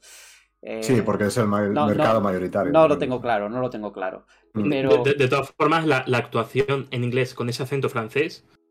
Mm, es que yo, creo, yo creo que lo jugué, yo creo que el original lo jugué en inglés porque no recuerdo haberlo jugado en francés, pero esta vez eh, empecé así, bueno, voy a, voy a ponerlo en francés y como que al principio pensé en cambiarlo porque porque no me acostumbraba a mirar algunas cosas, ¿no? De los subtítulos en según qué momentos, pero luego ya me acostumbré y hasta el final voy a jugarlo ya en francés, lógicamente, estando ya en el episodio 10, pues sería jugar medio juego en un, idioma y medio juego en el otro, que tampoco, ¿no? Pero un poco absurdo, ¿no? Eso de, que hablen inglés con, con, acento francés. O sea, si es francesa, es francesa. O sea, ya, pero no es inglés. Hombre, ya, no pero, inglés con pero eso se adapta. Si hablas en inglés, Eso se adapta siempre las, las, los productos ya, ya, audiovisuales, ¿no? Lo, lo, lo, entiendo, pero es un poco, no sé. A mí me gusta extraño. Mucho. Bueno, ya para terminar un poco el repaso general, eh, nominados mejor banda sonora y música, también está Plague Tale Requiem, Elden Ring, God of War Ragnarok, Metal Hellsinger y Xenoblade Chronicles 3. Eh, aquí nuestro, nuestro, compañero Franz de todas formas, siempre ha hablado muy bien de, la banda sonora de Xenoblade. Sí, pero. Por lo, por lo menos la, la, del primero y la del segundo son, son muy buenas. Me imagino que la del tercero siga en el, en el mismo nivel, pero es que solo el tema de, del menú del Elden Ring es que ya te, te pega un subidón Es que- que dices, "Buf, Por eso. buf, lo, que, lo, que, lo que se me viene lo que se me viene por delante. Aquí tendríamos que haber llamado, tendríamos que haber llamado a Carlos Farcada para que nos hablara así, el que es músico más, eh, de un- de- con una mirada Mm. más experta de- de- del tema de la banda sonora, aunque no dudo que elegiría el del ring porque ya, lo- ya le conocemos. Porque, porque sí. No, pero aquí en el podcast intentamos transmitir la palabra del empaque. Y precisamente la banda sonora del The Ring es, es la. No sé, la definición musical de la palabra empaque. Tremenda, Es tremenda banda sonora. Escoger el mando, eh, encender en el dashboard el, el cuadradito del Elden Ring. Y, y es que ya desde el menú principal le estás diciendo, joder, es que me Sí. viene semejante viaje que la voy a pasar putas, pero la voy a pasar como un gorrino. Venga, Fran, uy, venga, venga, Alejandro, levantarte. a levantarte toca. Ya te he llamado Fran, o sea, ya te puedes coger hasta el hasta el análisis de Starfield sin pedirlo. Bueno, yo lo firmo. Venga, vamos a los nominados del año, a la enjundia máxima, al empaque máximo, a Plague Tale Requiem, Elden Ring, God of War Ragnarok, Horizon Forbidden West, Stray, Xenoblade Chronicles 3. Bueno, aquí ya podemos categorizar, ¿no? ¿Quién está eh, en el primer, en el primer eh, peldaño de, para obtener el, El duelo de verdad. el duelo de verdad? No, Elden Ring y God of War Ragnarok y salvo sorpresa, me da que va a ganar Elden Ring porque hay mucha, como mucha... eh, el run run huele a Elden Ring, ¿no? Goti otra vez. Aunque igual hay sorpresa, ¿no? Vete a saber. Mucha, una- mucha unanimidad. Yo creo que, el, como, como tú dices, el, el run run eh, ha sido un efecto bola de nieve que se ha creado desde febrero y, y ya parece prácticamente imposible que, que incluso un juego como God of War Ragnarok, que es una cosa tremenda, eh, sí, que como decíamos la semana pasada, ha entrado en la conversación, ha, ha conseguido un poco eh, decir, uy, pues igual no, pero yo creo que yo creo que al final sí. Pero, pero yo creo que precisamente salir en febrero le va a sentar mal respecto a God of War Ragnarok, porque la gente está muy caliente con God of War. Con el hype y tal, sí, puede ser. Sí, pero es un juego que ha conseguido mantenerse en el tiempo. Eh, por ejemplo, Claro. citando un ejemplo, Horizon Forbidden West sonó muy poco. Sonó durante el lanzamiento, pero es que luego la gente se ha olvidado un poco de él. Eh, ha terminado nominado, eh, por estamos escuchando aquí a la gata o gato de, de Pedro, ¿no? Que se ha infiltrado. Claro, ha escuchado el try y se ha colado ahí. Claro, claro, Stray, que pobre Stray, que yo no entiendo cómo ha llegado a nominado Yo al mejor tampoco. juego del año. Yo Ah, tampoco. gustó. Porque es un gato, ha llegado porque es un gato. Totalmente, o sea, los gatos seres de luz y, Claro. y aquí Es que, es que, es que quieren, quieren, quieren reivindicar la, la- la- la- la- claro, la nominación de Stray. si, si la Estamos- protagonista, estamos aquí para si el ello. protagonista hubiese sido una mofeta, no estaría aquí. Y Sí, lo sabemos sí. todos. Bueno. Eh, yo lo disfruté mucho, ¿eh? O sea, Stray me gustó bastante, pero Sí. a ver, Sin más. juego 7 de 7 y pico, máximo un 8. O sea, no, no me pareció la gran cosa. Me gustó todo el contexto, todo el trasfondo, incluso que no fuera un gato, que algunos se quejaban pues un poco de que, de que creían que iban a ser un gato siendo un gato, ¿no? Que no iba, no iba a hablar a través de un traductor eh, automático, que no iba a poder comunicarse de forma, digamos, como los humanos, ¿no? Con los robots estos que aparecen ahí en el submundo este. Pero a mí eso no me chocó tanto, me gustó, eh, lo vi incluso bien, aunque entienda las críticas en ese sentido. Me gustó menos pues, la estructura de los puzzles, de, de un poco del plataformeo este que es eh, de dar a la X y, y ya está, ¿no? Eh, Mm. ahí vi que le faltaba un poco empaque en, en, en ese...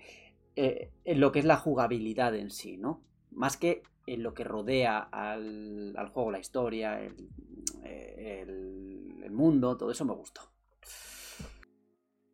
Y, ¿Sabes lo que y- y que a veces los, los Sí. puzzles, los puzzles da- daban un poco la sensación de, de ser un poco, eh, no sé si decir ensayo-error, ¿no? O sea, que no, no eran soluciones del todo lógicas. Te, te- te recordaba un poco aquellos, a las, a las aventuras gráficas de los, de los 90 en las que tienes que probar todos los objetos en todas partes para poder avanzar. Y, y es un poco lo que tú dices, a nivel jugable está muy limitado. A mí me parece que es un indie que está, que está, está muy bien. Pero mm, a mí me faltó, como dice Alejandro, sentirlo en el pecho. A pesar, de, a pesar de que tiene una historia bonita y tiene gatos que me gustan mucho, no lo sentí en el pecho. Me ¿Sabe- faltó ¿Sabéis lo que falta además? ¿Dónde está Leyendas Pokémon Arceus, el mejor juego? ¿No está? ¿No lo veo? Uy, Pero. ¿Qué ha ocurrido porque aquí? no- ¿Pero ¿Alguien no tiene contaba que con eso?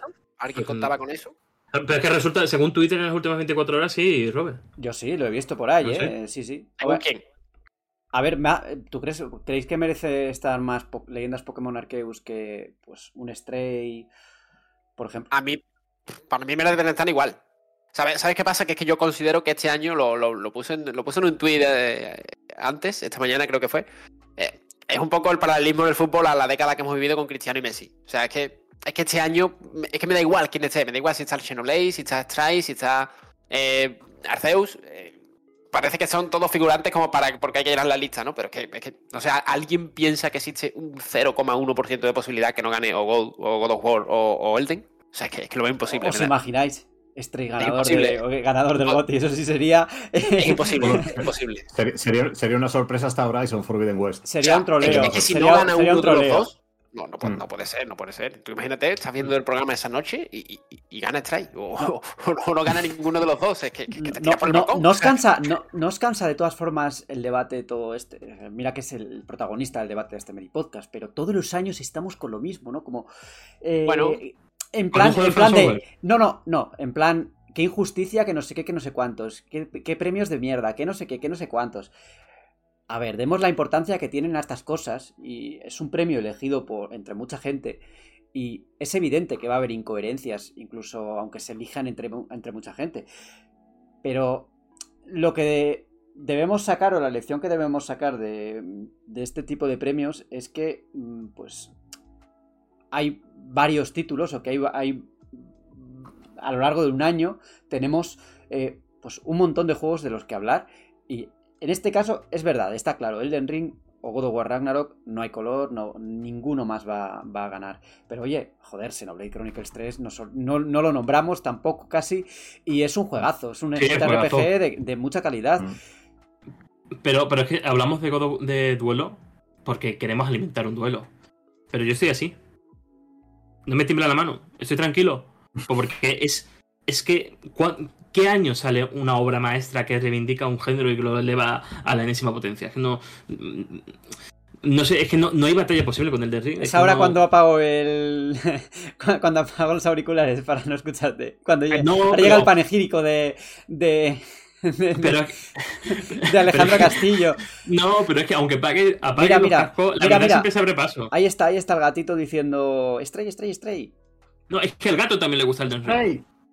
También, también le gusta, hombre. Claro. Claro. No, a ver, yo creo, yo creo que sí, hombre, que hay que, hay que, hay que celebrar estos, estos premios como lo que son. No tomárselos tampoco muy en serio. porque Ahí está, no tomárselos final- en serio, Al porque final, la gente se cabrea Claro, y es no como, deja- no te cabrees, no deja, pasa, es no pasa nada. Es una, claro, es, es una tontería. Yo, por ejemplo, entre los juegos, entre los nominados a Juego del Año, a mí, con el corazón, me gustaría que, que ganaran pues Horizon o, o- o God of War. Pero con la cabeza, yo creo que es importante que gane Elden Ring. Creo que va a ganar Elden Ring, porque Venga. más que un lanzamiento, más que un lanzamiento, es un acontecimiento. O sea, yo creo que es un, es un juego de estos que marcan un antes y un después en la industria. Y, y- y de, y de los que va a haber muchos juegos en los años venideros que van a decir, uy, yo quiero hacer esto como lo hizo Elden Ring. Claro. Eh, Eh, eh, ento- es que entonces, la a, a gente- mí me parece que. no lo van a hacer, y no lo van a hacer, pero bueno. Es que A la ver. gente, Pedro, te va a decir, no, no, es que ese es el Breath of the Wild de X, este es el Breath of the Wild de Y. No, no, no, no. Ahora es, Hombre, es el Elden Ring de X. Ya el quisiera. De Mm. Y. Claro. Ya quisiera. Mm. Bueno, a ver, tampoco hay que menospreciar a, a Breath of the Wild, yo creo. Es un juego que No, en su no. momento. No, pero, pero un verdad, que, pero es verdad después. que fue un, fue un impacto y un antes y un después en el Claro. mundo abierto hace cinco años y ahora viene uno. Es que, es que tú no puedes comparar seriamente el mundo. Vale, que son juegos diferentes y tal, pero, pero es que no. Es que nadie, es que nadie ha hecho. Es que Borja, tú lo vas a yo creo que lo vas a sentir igual. No sé si en el pecho o dónde, pero, Pero lo vas a sentir Yo lo voy a. igual. Seguramente, seguramente lo sienta cuando lo abandone, pero. Pero no ser. menosprecio, Borja, porque... No es menosprecio, no es menosprecio. No, no, Es que- pero no, no, the Wild era referente hasta el momento. Pero que no es menosprecio, no es menosprecio. Ah, dices de lo de Zelda. Sí, de Breath of the Wild que no, que no es menosprecio, decir que antes era el Breath of the Wild de X, Claro. pero va a ser el Elden Ring de Y. A ver, yo no tampoco menosprecio el del ring. O sea, yo aunque mantenga ahí eh, un intento de, de pues tener un, un poco de debate, Imparcial. ¿no? Pero, a ver, yo no, no, no es mi tipo de juego, nada más. O sea, no, no es que Bor- no me guste. Borja, Borja, ¿tú, tú sabes esa, esa, sensación cuando, cuando eso, cuando alguien da la turra mucho con un juego, con una eso serie, me pasa, con una película, Eso me pasa, que... que, dices, que dices he, he, acabado hasta las narices de esto. Yo estoy cansado pues, de que la pues, gente vea en el reflejo de un char, del charco random o en el, la, en el, pétalo de una flor mmm, del campo que ahí están lo, la, la, yo qué sé, la infancia de Miyazaki, ¿no? O sea, esas interpretaciones pues, Borja, ya me, me, cansan mucho. Eh, eso es lo que me molesta. Ring. Es, es, tan bueno que no te va a pasar eso. A ver si voy a terminar yo también así, ¿eh? Buscando en los rastrojos de. Y, va, y, vas a decir. Lo, lo, vas a jugar y vas a decir, pues sí era para tanto. Aquí está la promesa. Si aquí está la promesa que hice hace ya tiempo de que iba a jugarlo. Y a este paso vamos a ir a final de temporada y todavía no lo voy a tocar. Pero. A ver, yo para, para, para los Game Awards quiero, tener, quiero poder votar. Eh, habiendo no jugado al Den Ring, ¿no? No te da tiempo ya, ¿eh? No te da tiempo, va tarde.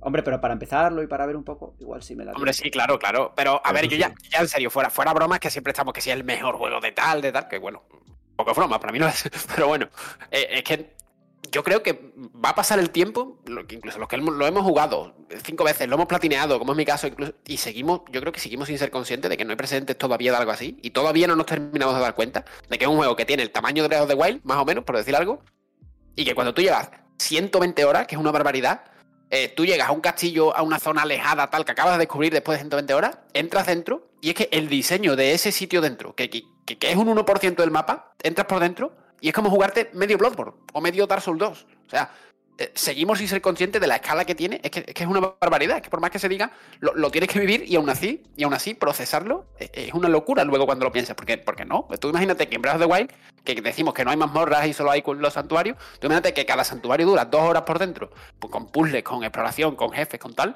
Y, y, es que hay 200 lugares así en el juego. Es que es, una barbaridad. O sea, es una barbaridad. Y, que el Elden no necesita que un pétalo de una flor tenga la influencia de Miyazaki. O sea, yo creo que el Elden Ring es un ejercicio de honestidad del creador hacia la obra. Es un tío que ha estado trabajando en el medio 30 años, que ahora le ha caído del cielo ser presidente de Front Software y que se ha tirado 15, 20 años haciendo un modelo de juego que ha conseguido trascender del nicho, que ha conseguido influenciar al resto de la industria, incluso la independiente, esa que tanto alaba eh, Pedro. Claro. Y, es la y, fórmula y, más, más, influ más, influ más, influyente de los últimos 10 años. Claro. Y, 15, sin ningún problema. Que los últimos 10 años, siendo una persona, o sea, siendo una persona que el nombre de su juego se ha convertido en género, es decir, que tú vas a Steam y hay 200 juegos que, que ponen Souls en la sinopsis, o sea, ha creado un género de la palabra, como fue Metroidvania en su día, y, y, yo siempre quiero destacar, yendo a contracorriente, es decir, entre todos los debates, modo fácil, tal, sale el tío, te coge Sekiro, que, que además es el juego más difícil de la saga. Bueno, se puede debatir eso por la forma que tiene de jugar y demás, pero bueno, en teoría, aceptado que es el más difícil. Y en pleno debate de mete modo fácil, mete modo fácil, no solo no te lo metes, sino que mete un modo difícil, más difícil todavía, y gana el GOTI con ese juego. Es decir, va a contracorriente de todos, le da igual, confía en su idea, y, y, y no va a meter modo fácil en los próximos 10 juegos que haga, da igual. No, no le va a afectar para vender más cada vez y ganar premios. Esa es la clave, pero es que va contracorriente incluso con las propiedades editoras, porque hay que recordar que claro. Demon Souls a Yoshida le pareció una basura. Que ese juego tuvo que ser editado en Norteamérica, ese juego en Norteamérica claro. tuvo que ser editado por Atlus y llegó a Europa gracias a Bandai Namco. Y que poco a poco se hizo un nombre hasta que ser lo que es hoy, que es un referente, que es el más grande, que es el, es el tío que ha, que ha elevado el género a la máxima potencia y que ha influido al resto de la industria independiente.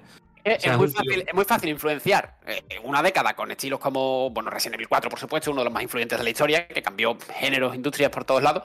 Pero claro, influenciar yendo a contracorriente con algo que nació de un nicho, eh, que no convenció a la misma Sony, que luego le puso el cheque para en exclusiva, eh, que, que, te va, no sé, que te sale en Activision eh, en concreto Sekiro con Activision y, no, y, y, casualmente es el único juego que no tiene DLC, ¿no? Cuando todo el mundo pensaba, uff, Activision, Activision, cuidado, ¿no? Cuando toque a este tío. O sea, lo hace todo en contra de todo el mundo y acaba ganándoselo cada vez, y cada vez, bueno, cada vez le va mejor, presidente Front Software, ganando más premios, ganando más, vendiendo más copias. O sea, el techo, lo que ha conseguido a nivel de influencia, para mí no tiene precedentes. O sea, y, y, y, y, me hace gracia con la gente que dice, no, no, es que yo ya conocía a Front Software antes de Demon Souls y tal. No, no, perdona. Que, es, es, en mi caso, la conocí hace muchos años sí, antes la... y uno de mis favoritos de GameCube es un juego de Front Software. Pero, sí, pero, pero iba nichada tras nichada, ¿eh? Nichada tras nichada, que claro. Kingfield era otra nichada.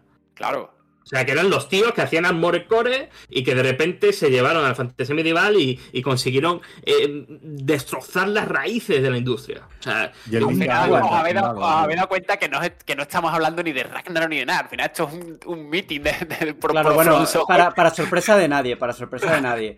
Eh, a ver, llevamos ya casi 50 minutos de debate. Bueno, no, casi no. Hemos superado los 50 minutos de debate. Eh, creo que es momento de ir cerrando. Y intuyo que el tema del Elden Ring va a continuar cuando posiblemente gane el GOTI. posiblemente no. Bueno, vete a saber. Yo no me fío del todo. Eh, hay vídeos siempre claro. sorpresas. No, no, no, no, va- no vamos a debatir en si en- no vamos a debatir en si va a ganarlo o no, porque no depende de nosotros, al final, depende de lo que vote la gente. Y el voto, pues Sí, oye, pero- ha estado Estrella ahí, de repente. Vete a saber. Sí, pero si ocurre eso, que Elden Ring no consigue llevarse el galardón, yo Alt F4, eh, me voy a Nana Coco, es que a la estamos- cama. Es que estamos aquí, cuidado con lo que decimos Alejandro, porque estamos vendiendo la miel del oso antes de casarlo. Y estamos aquí. que tú imagínate Claro, para claro. nosotros la, noche- la nochecita si no lo gana, ¿eh? En, Nos meten preso en esta dos- noche. en Tranquilo. 2018, en 2018 parecía muy sentenciado también. nunca quién? se sabe, nunca se sabe. Por Re- Red Dead Redemption No ganó 2. Red Dead Redemption Bueno. 2, es verdad. Bueno, bueno. Pero bueno, eh, esto lo veremos el, el diciembre, a principios de diciembre, era el, 8 de el 8 de diciembre. ¿no? Eh, vamos a seguir hablando de juegos y con lo- de hecho vamos a ir con los títulos de la semana. La semana pasada tuvimos de invitado especial a Salva Fernández y esta vez pues nos toca nuestro otro coordinador editorial. Hola Frank, ¿qué tal? No te voy a decir cuánto tiempo en el Meri Podcast porque te tuvimos durante los últimos programas de, de la anterior temporada. Eh, ¿Cómo estás? Oye, que el Meri Podcast retro sigue siendo Meri Podcast. No me lo pongas como si fuera algo aparte. Técnicamente yo sigo en el Meri Podcast. En el- hablo del ah. Meri Podcast normal, estándar, actualidad. El, El- el, el Meri me- Podcast de, verdad. El no, Meri no, no Podcast, me- el de jóvenes, el Meri Podcast de jóvenes donde estamos los veinteañeros. sí, sí. Nada, muy buena, pues nada, muy buena a todos. Un placer, por supuesto, estar, estar aquí.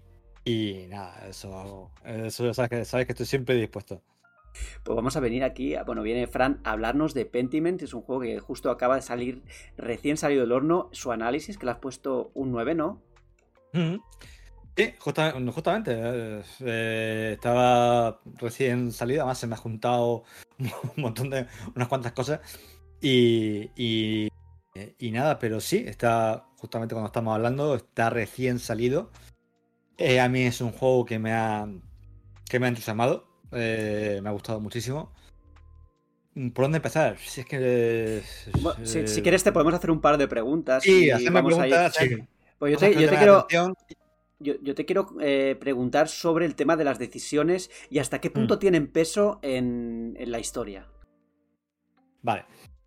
Eh, hay un. eh, hay. mm, En un principio quizás te podría contestar en plan que hay muchísimas ediciones. Hay ediciones de mucho calado. Y.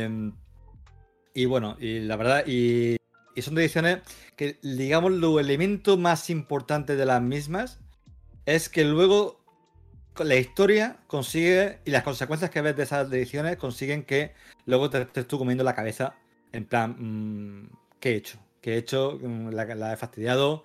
O, le das vuelta, ¿vale? Es un juego que no solamente tienes que tomar las decisiones, sino las decisiones por mm, las consecuencias que tienen y por cómo crecen un poco los personajes en ti a medida que vas jugando. Cuando ves un poco lo que has hecho y, pu- y cómo los, y, y lo que ha repercutido en toda la comunidad, eh, a veces te quedas pensando, "Pf, ostras, que, que la, la he cagado. Y te lo tienes que comer, porque no es un juego que es eh, guardado automático prácticamente instantáneo.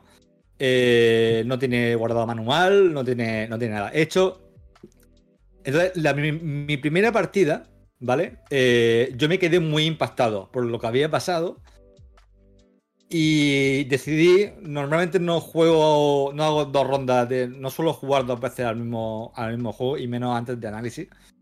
Pero me quedé tan impactado que dije, voy a hacerme otro personaje. Y quería explorar un poco, quería ver, necesitaba mm, poder ver un poco, porque me daba la impresión de que había, de que tenía mucho abanico de posibilidades, de que había muchas variedades, mucha variación en lo que podía pasar, especialmente en algunos momentos clave. Y en la segunda partida me di cuenta, es cuando, es una cosa que menciono en el análisis, Es un este es un proyecto pequeño, lo ha hecho Obsidian, pero es un proyecto que empezó con dos personas, luego pasó a 14, pero eh, no tiene nada que ver con los 100 a 100 personas que pueda tener un juego como, como New Vegas, por ejemplo. Es un, juego, es un juego modesto, con una producción muy estelar y con mucho oficio, pero es un juego modesto.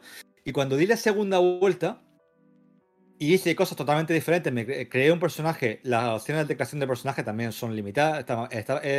En palabras del director, de Josh Sawyer, es un juego de aventura, narrativa, con elementos de RPG ligeros. Y eso es así tal cual. Los elementos de, RPG, de creación de personaje y, la capacidad un poco de, de influenciar la historia con, nuestra- con nuestros elementos de, de error, de, de trasfondo, de conocimiento y tal, es limitada. Sí, está más centrado en la parte de la aventura narrativa que en la parte de rolera, bastante más. La parte de ro- rolera le da sabor, le da un sabor diferente. Puedo crear un, un personaje, el personaje del protagonista se llama Andreas, Andreas eh, Mahler. Eh, puedo crear versiones diferentes. Puedo crear uno, una versión que es mujeriega, hedonista, con conocimientos de eh, ciencia oculta, conocimientos de, de ley o conocimientos médicos. Y luego a lo mejor puedo crear pues, un personaje más entregado a su arte o un personaje más eh, centrado en su religión, con conocimiento en teología, en latín. Pero eh, no hay tantas ramificaciones. No, en una segunda partida no hay tantas ramificaciones como yo pensaba que me iba a encontrar. Hay cosas que pensaba que iba a poder cambiar y no pude cambiarlas. Entonces, por eso incluso el análisis recomiendo eh, jugar una partida y, asumir lo que ha hecho. Asumir lo que ha hecho, asumir lo que ha pasado y, rumiar eso, ¿vale? No, no. Obviamente, más adelante, pues podéis hacer otra partida y se puede ver otras cosas, porque se pueden ver, hay, dependiendo de las cosas que, decida y que haga, puedes ver cosas que en otra partida no has hecho, pero las diferencias no son masivas o no son tan grandes como, como hay otros, otros juegos de acción y consecuencia. Así que son importantes. Son importantes en el sentido de que, lo que he comentado al principio, de que pesan, en tu- están diseñadas para que pesen en tu conciencia. Independientemente de que luego en una segunda partida pues puedas ver que realmente en los elementos clave hay elementos claves que no, que no puedes cambiar. Te iba, te iba a preguntar, Frank, a mí eh, visualmente se me, eh, me recuerda mucho un juego que se llama The Procession to Calvary, no sé si, Sí. te, si te suena, es, Sí. una, es una aventura gra- gráfica y tal. Mm. Eh, yo jugablemente pensé que iba a ser algo similar a Disco Elysium, pero por lo que cuentas no es tan similar. Mm, en el apartado jugable, ¿con qué juego lo, lo compararías, por ejemplo? Para que, la, para que la gente se haga una idea, porque es algo, es algo muy, muy diferente según lo que cuentas. Eh, justamente me menciono los dos. Menciono tanto Calvary como, como Disco Elysium. A ver, eh, en The Disco Elysium quizás lo que, lo, lo que tiene, por supuesto, es elemento eh, narrativo. No es tantísimo texto como, como Disco Elysium, no, es tan, no tiene tantas secundarias, no es tan grande, no es tan vasto en cuanto a eh, misiones y ramificaciones. Disco Elysium tiene muchísima más, más- bueno, muchísima, sí, bastante más variedad. Una vez que crea, tiene un elemento más de énfasis en el rol, dependiendo de tu personaje, puedes hacer cosas muy diferentes. En Disco no, digo, en, en Pentiment no tanto. Eh, pero sí tiene ese componente narrativo, no hay combate, es una aventura narrativa, lo que pesa es eh, el diálogo y las decisiones que tomamos y las acciones y consecuencias, que eso también es muy de Disco. Eh, y luego a nivel estético, Calvary, bueno, es, un buen es un buen ejemplo en el sentido, pero bueno, quizá Calvary a- también tiene un toque humorístico eh, y tiene, eh, a veces tiene ese rollo un poco Monty Python, mientras que Total. Mientras que este, no, eh, Pentiment es un juego que, lo comento, que, que la animación que tiene está hecha para que sea natural, para que, poder, para que tú veas el juego y no lo veas ni muy elaborado, porque tampoco tiene sentido mm, con esto grabado elaborarlo, con hacer una animación súper fluida, súper minuciosa, ni tampoco esa brusquedad que le, da, que le daría el toque cómico de, de Calvary. Es un juego de, de- es un juego que está muy bien medido en sus animaciones, en las expresiones faciales, como lo han implementado y tal, para que encaje con ese estilo visual, pero mm, y ese estilo visual encaja en una historia seria que tiene poco de, cómica, tiene momentos de ternura y de sonrisa, pero, pero no es una aventura de cómica ni mucho menos. Entonces, eh, yo, mm, eh, tiene ese elemento. Yo creo que sinceramente, si te gusta Disco yo creo que te va a gustar. Mm, eh, quizá menos, quizá más, pero creo que te va a gustar Pentiment, porque el principio es, ese, Narrativa, decisiones, consecuencias, ausencia de combate. Un juego para. Es un juego para, para leer y para.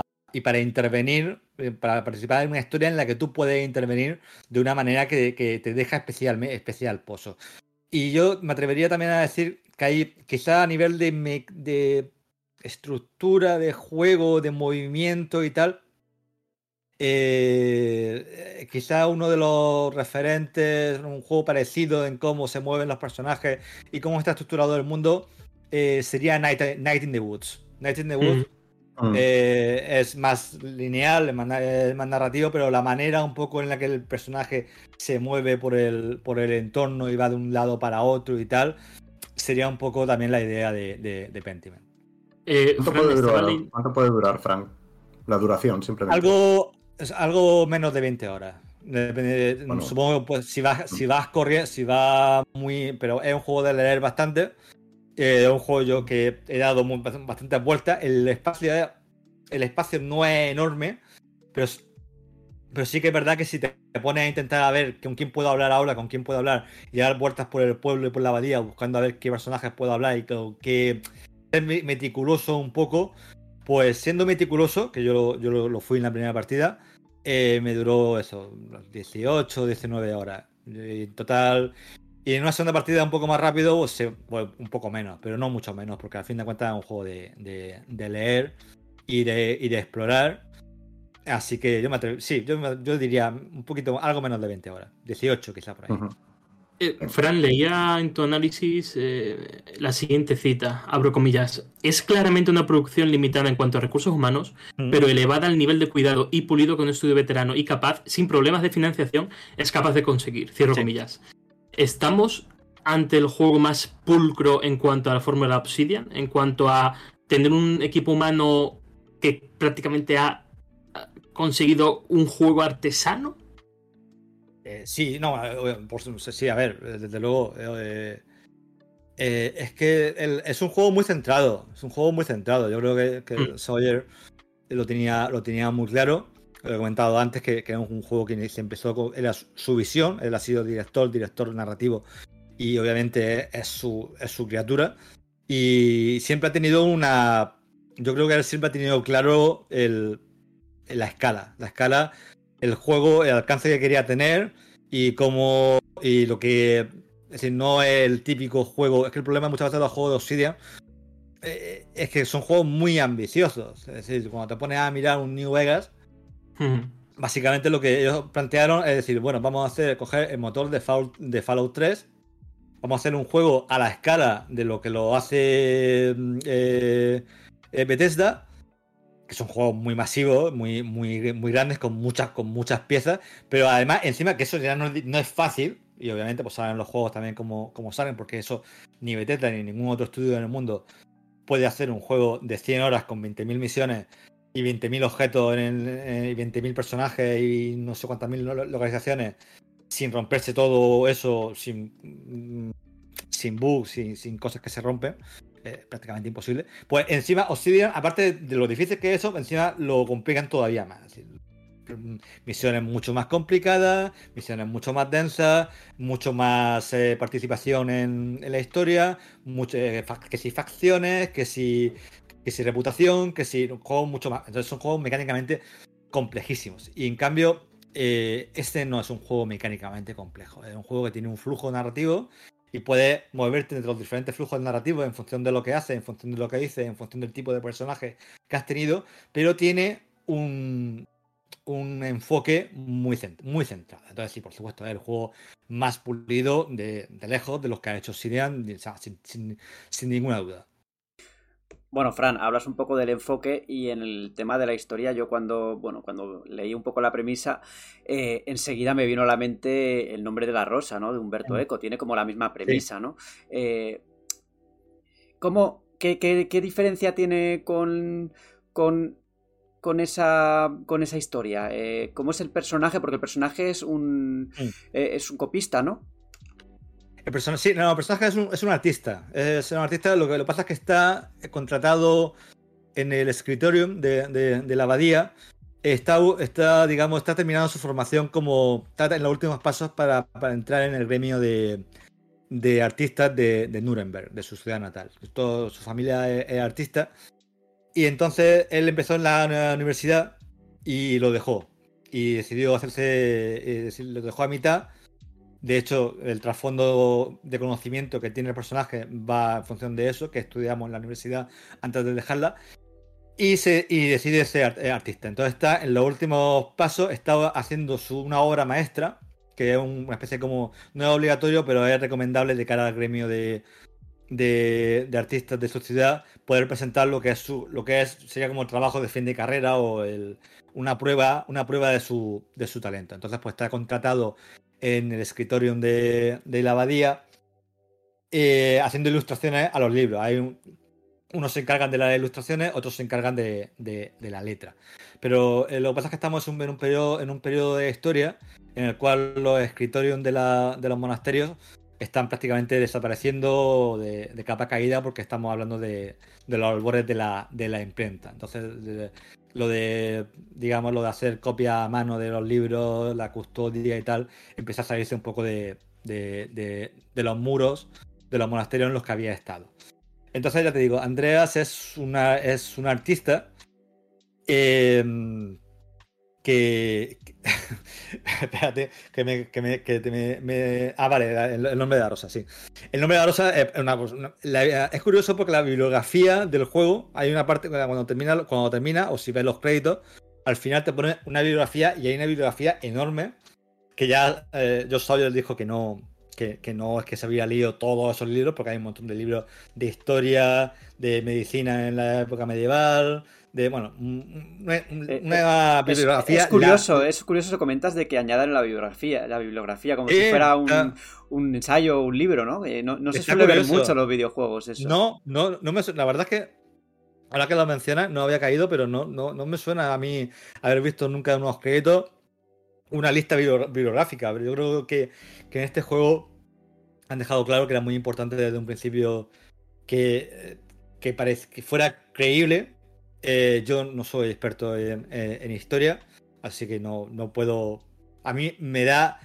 Yo cuando lo veo me da una sensación de, de credibilidad y estar muy bien eh, investigado y muy bien todo, todo puesto. Eh, obviamente ahora pues vendrá un, un, licenciado en historia y dirá esto no es así, esto no es Ayasa o esto no sé, o esto Pascual. No lo sé, pero a mí la, la, la, imagen, a mí por lo menos me convence. Que si es un truco, estoy bastante convencido. Y el nombre de la rosa, por supuesto, está no solamente está en la bibliografía, sino que además hay unos cuantos guiños al nombre de la rosa. Eh, pero, pero, es interesante porque, digamos, hay una...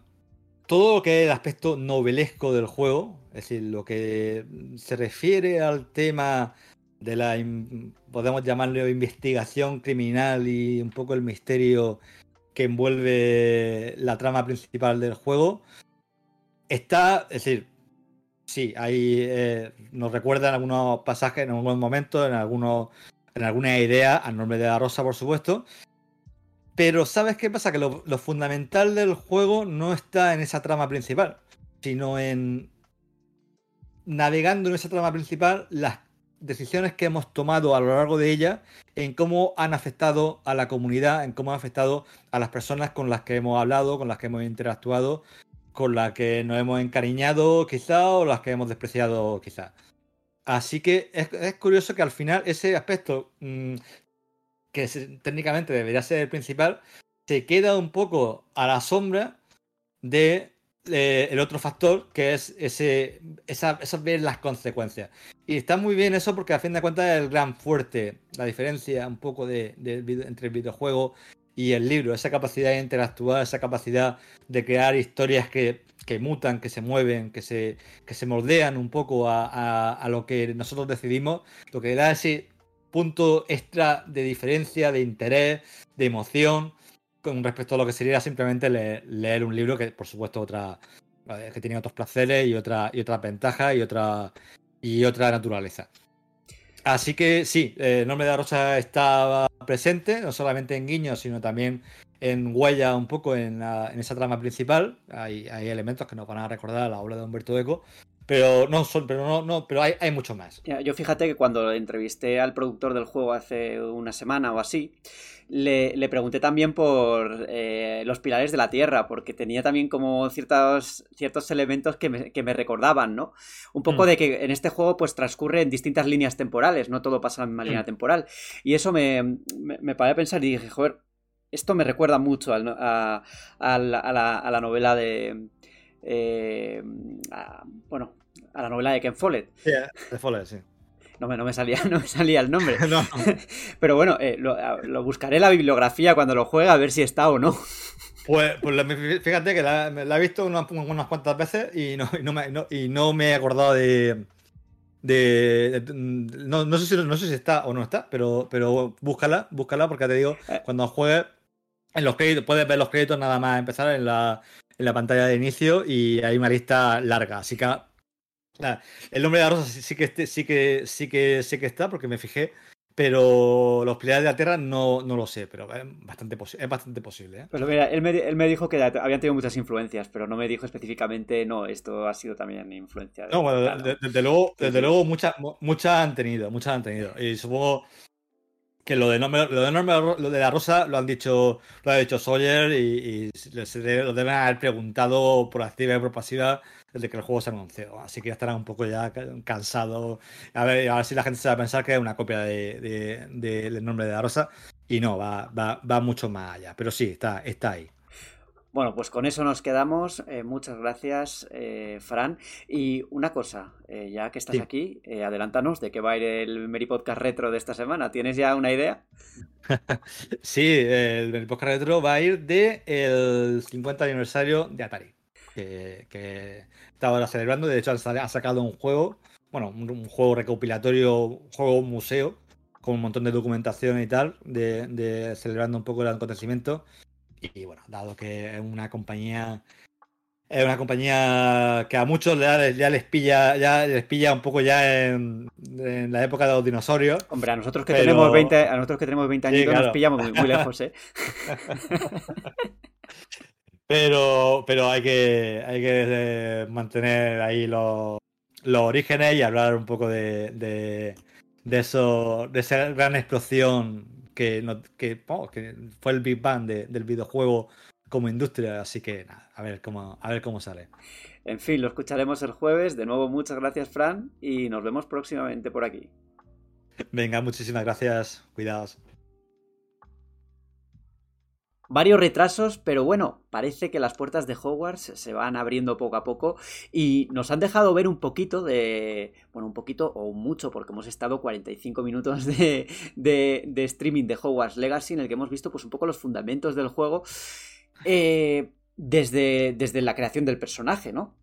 Eh, yo ya lo comenté en el podcast que tengo bastantes ganas de, de jugar al juego. No creo que, se, que vaya a terminar siendo un juego de, pues, de 9 ni nada de esto, pero eh, reconozco que es uno de los juegos que más, que más espero. Eh, no sé cómo estáis vosotros con este juego. ¿Tú, Pedro, eres de los, de los que le gusta Harry Potter o de los que no, no, para nada?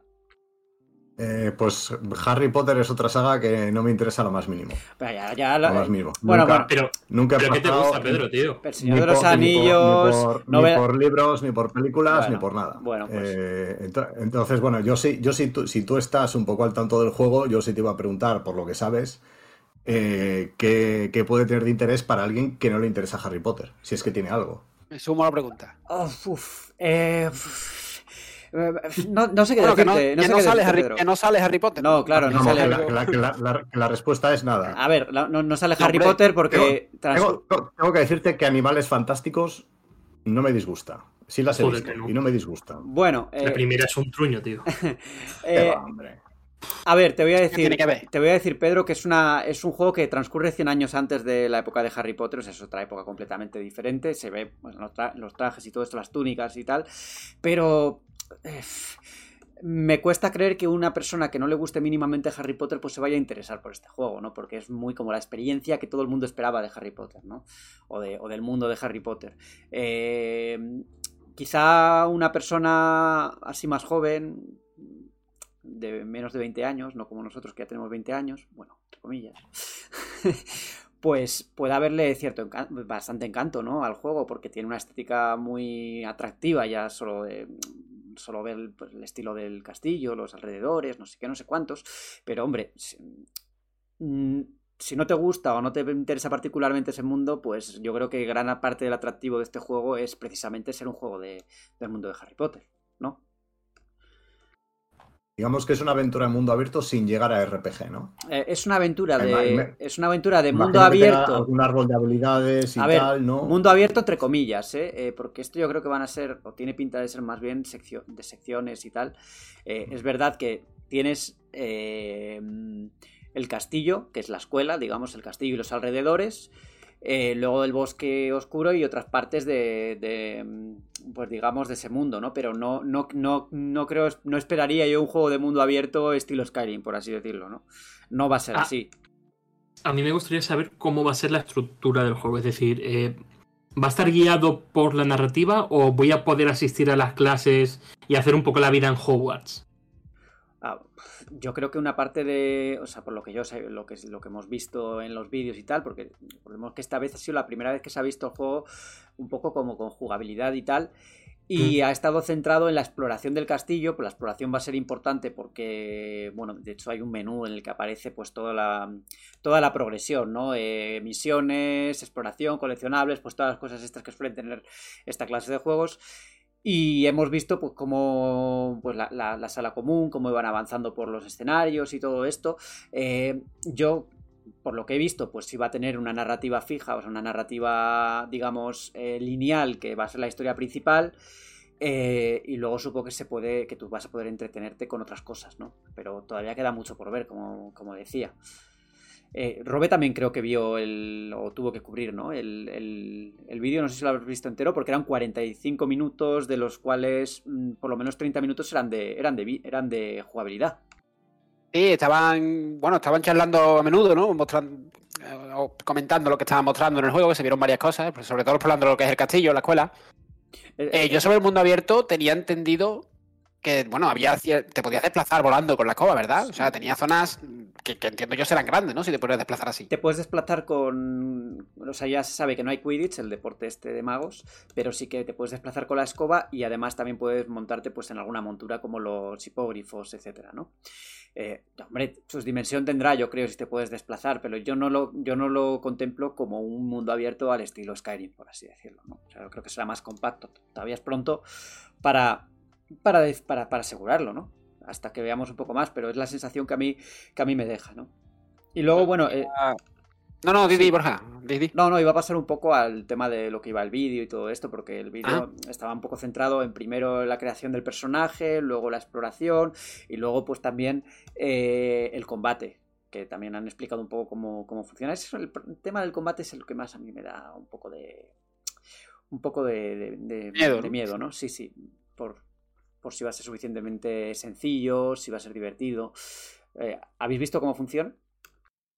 No, no, explícalo, por favor. A mí, a mí la verdad es que por lo, no, no lo vi entero, pero por lo que vi así a salto, me- a ver, me, me- me espero lo que, justo lo que has dicho, algo sencillo, muy funcional y que no vaya mucho más allá, ¿no? Quizás a lo mejor con el tema de la magia pues pueda tener cierta, Ah. cierta gracia, digamos. Sí, dijeron en el dijeron en el directo que había como creo que 20 encantamientos, si no entendí mal, y que luego puedes seleccionar como, como cuatro encantamientos así de en un menú rápido, ¿no? Entonces, dándole a triángulo, redondo y tal, pues, Ah. se despliega la Se magia. ejecutan así, Sí, eh, sí, parece que sí. con, parece con un que sí. botón. Tienes un, no, bueno, tienes un botón de atajo, por lo menos.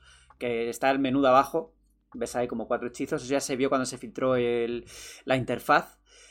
Y entiendo que pues que con eso va- más o menos vas articulando lo- los hechizos. Y luego también tiene un sistema de progresión que puedes ir mejorando los encantamientos, bueno, lo que podríamos esperar, ¿no? De, de, un juego de estas características, ¿no? Que tenga cierta progresión y tal. Eh, es lo de siempre, veamos, yo creo que será un sistema más o menos sencillo, pero aquí la clave es si, si esa sencillez eh, pues se traduce en que el juego es divertido y que a las 20 horas no te has cansado de matar a randoms, o de, bueno, matar, o lo que sea, no sé si morirán. Claro. Y también, pues, cómo sea esa evolución, ¿no? De cómo se vaya sintiendo más poderoso, ¿no? Porque el protagonista, que ya, como hemos comentado antes, eh, te lo creas tú mismo, eh, pues es un personaje curioso porque maneja la, magia antigua, que es como una magia especial, digamos. Y hay también un, nuevo mago oscuro que se alza, bla, bla, bla, bla, y vas a ser elegido para, pues, para combatir o para ayudar a eliminar esa amenaza. Eh, mm, queda por ver. A mí me, me, me, atrae bastante cómo van, a, cómo van a encajar esta historia. Ya sabéis que no es canon, o sea, no, no es parte de la historia oficial de Harry Potter ni nada, o sea, esto es como una historia aparte. Aquí se podría meter a Jaina solo si fuera Star Wars. Jaina solo el personaje preferido de, de Relaño. Siempre mencionamos. y eh, hablando un poco de la creación del personaje, pues ha confirmado algo que ya adelantó Jason Schreier hace como pues, en 2000, 2000, 2020, iba a decir 2001, no, no, no, hace 20 años no. en, do, en, dos, en, 2021 dijo que pues con todos todo los comentarios que había hecho la autora, ¿no? Ya sabéis que tiene su polémica por sus comentarios de transfo de, bueno, sobre las personas transexuales y tal, pues eh, dijo que el, parte del equipo se había como revelado, ¿no? Y que, y que habían pues eh, presionado para que no, para añadir pues opciones como de diversidad o de inclusión, etcétera, ¿no? Mm. Y... Pero lo que, lo que yo he oído, Borja, perdona, en este sentido es que eh, no vas a poder elegir el sexo del personaje, ¿o sí? No.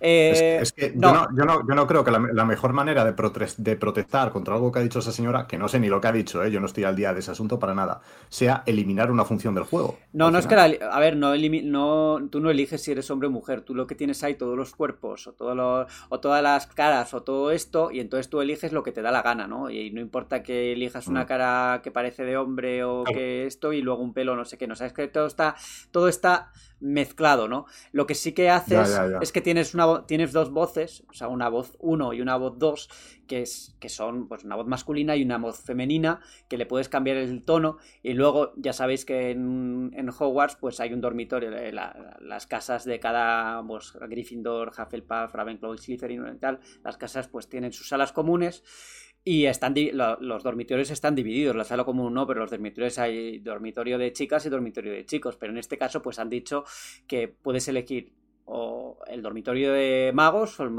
o el, o el de brujas, independientemente de cómo sea tu cuerpo, etcétera, etcétera. Entonces ahí pues sí que hay un cierto guiño a, hacia, hacia esa parte, ¿no? Sin, sin, sin hacerlo muy evidente tampoco.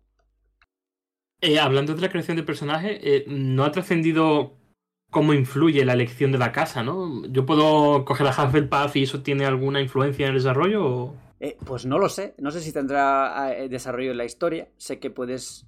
Eh, lo puedes elegir y de hecho ya hay en la, en la página web de Hogwarts Legacy eh, puedes ya seleccionarte la casa para luego importar a tu personaje, ¿no? Uh -huh. solo que lo puedes cambiar, ¿eh? hablando de esto también, se le ha preguntado durante, la, durante el directo al, al director del juego si si es posible cambiar el aspecto de tu personaje una vez, ya, una vez que lo has elegido. Y lo que ha comentado es que eh, puedes cambiar ciertas cosas, pero no. Creo que creo que he entendido que la, la, forma de la cara, o sea, cosas básicas no. O sea, puedes cambiar el peinado, hay como una peluquería en Hoindux. La, bueno, una de las pueblito que está de Hogwarts, que puedes pues cambiarte de look, pero y, y, los complementos también, ¿no? Las gafas y todo eso son desbloqueables también en, a lo largo del juego. ¿no? Mm. Eh, por lo que he visto, el editor es bastante completo en cuanto a peinados y cosas de estas. Yo creo que aquí los que los que les guste todo esto, pues van a estar ahí su rato, su rato configurando el personaje. Yo soy muy de. Yo no soy tanto así. Yo enseguida pues, cojo. Despacho rápido en los editores. No soy de los que se quedan horas. Sí, sí, sí, totalmente. No, pues yo la verdad es que le tengo bastantes ganas porque, joder, he crecido con Harry Potter y, me gusta mucho el, mundo JK Rowling. Y un 10 de febrero de 2023 me parece que es una buena fecha para metértelo en vena. Y, ahora, porque llevamos mucho tiempo sin un juego de Harry Potter así más o menos de, calidad o, de triple A, ¿no? Porque, joder, desde la época de las películas, de cuando los hacía Electronic Arts, ha pasado mucho y es que encima los últimos, Dios mío, los dos, los, dos, los dos últimos fueron terribles. Hicieron ahí un Gears of War de, con varitas que era un auténtico espanto. O sea, era un horror, un horror. Y de, lo que más funcionó en esa época fueron los juegos así como de mundos semi no eran mundos abiertos pero eran como mundos más abiertos de exploración en la que tú te sentías parte de pues de, esa historia no eh, ya fuera la historia mejor o peor ya estuviera mejor o peor narrada pero al menos se veía muy bien para la época eh, menos el de Play 1 que yo lo siento pero eh, el de juego de Play 1 que yo lo compré con muchísima ilusión y me encantó en su momento. Yo le, tengo mucho cariño, pero luego lo jugué mucho tiempo después y. Uf, duro, ¿eh? Duro, muy duro.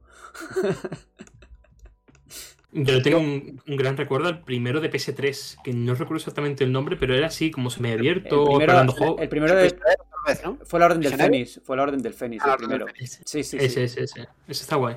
Además sacaron, me acuerdo, sacaron oh, las capturas Next Gen del juego. Yo lo juego en Wii. Ese juego lo jugué en Wii, lo tuve en Wii. Que claro, como era la varita, no sé qué, y usabas el Wiimote, que luego tenía también cosas que eran plan de. Las misiones secundarias eran de recadero, pero. Bájame una pluma que se me ha quedado atascada en no sé dónde. Eh, haz no sé qué, haz no sé cuántos, ¿no? Eh, veremos cómo son estas misiones. A mí me gustaría también que, que, a pesar de que sea un juego para niños, o para jóvenes, o para todos los públicos, como quieras decirlo, que, pues, que haya también un, que haya cierta elaboración en las misiones, ¿no? Que, que sea un juego para jóvenes eh, o enfocado a un determinado público no significa que tenga que ser misiones de, mierda, de, recadero, ¿no? Claro. Yo, tengo que decir que yo no, he leído los libros ni visto las películas, o sea, no sé nada de Harry Potter, más allá de conocer a, eh, a la protagonista y a Hermione, ¿no? Que es la amiga o la compañera o quien sea. Eh, pero aún así el juego me interesa, la verdad. no sé, lo, llevo siguiendo así un poco con el retrovisor, un poco, ¿no? de lejos pero me interesa, porque al final veo una aventura así muy, fantasiosa, con los castillos, los alrededores, el pueblo, el tema de que va a tener cierta libertad y tal, y la verdad es que me gustaría que saliera bien y, tengo bastante interés por jugarlo, a pesar de que no me, de que la licencia a mí no me, no me dice nada, me tengo que poner al día, uno más. De hecho, hablabas de que contenido para chavalines y tal, pero tiene un PEGI provisional de más 16. O sea, que a lo mejor trata algún tema. A ver, la historia, la historia de trasfondo parece oscura, pero, a ver, yo no me imaginaba que este juego fuera a ser más 16 y finalmente es así, o, no, lo creo, o sea, me, extrañaría que fuera más 16. Pero bueno, eh, vamos a verlo y no sé. Pero visitas puntuales al dormitorio de las chicas, de las brujas, no ves, ¿no, Borja?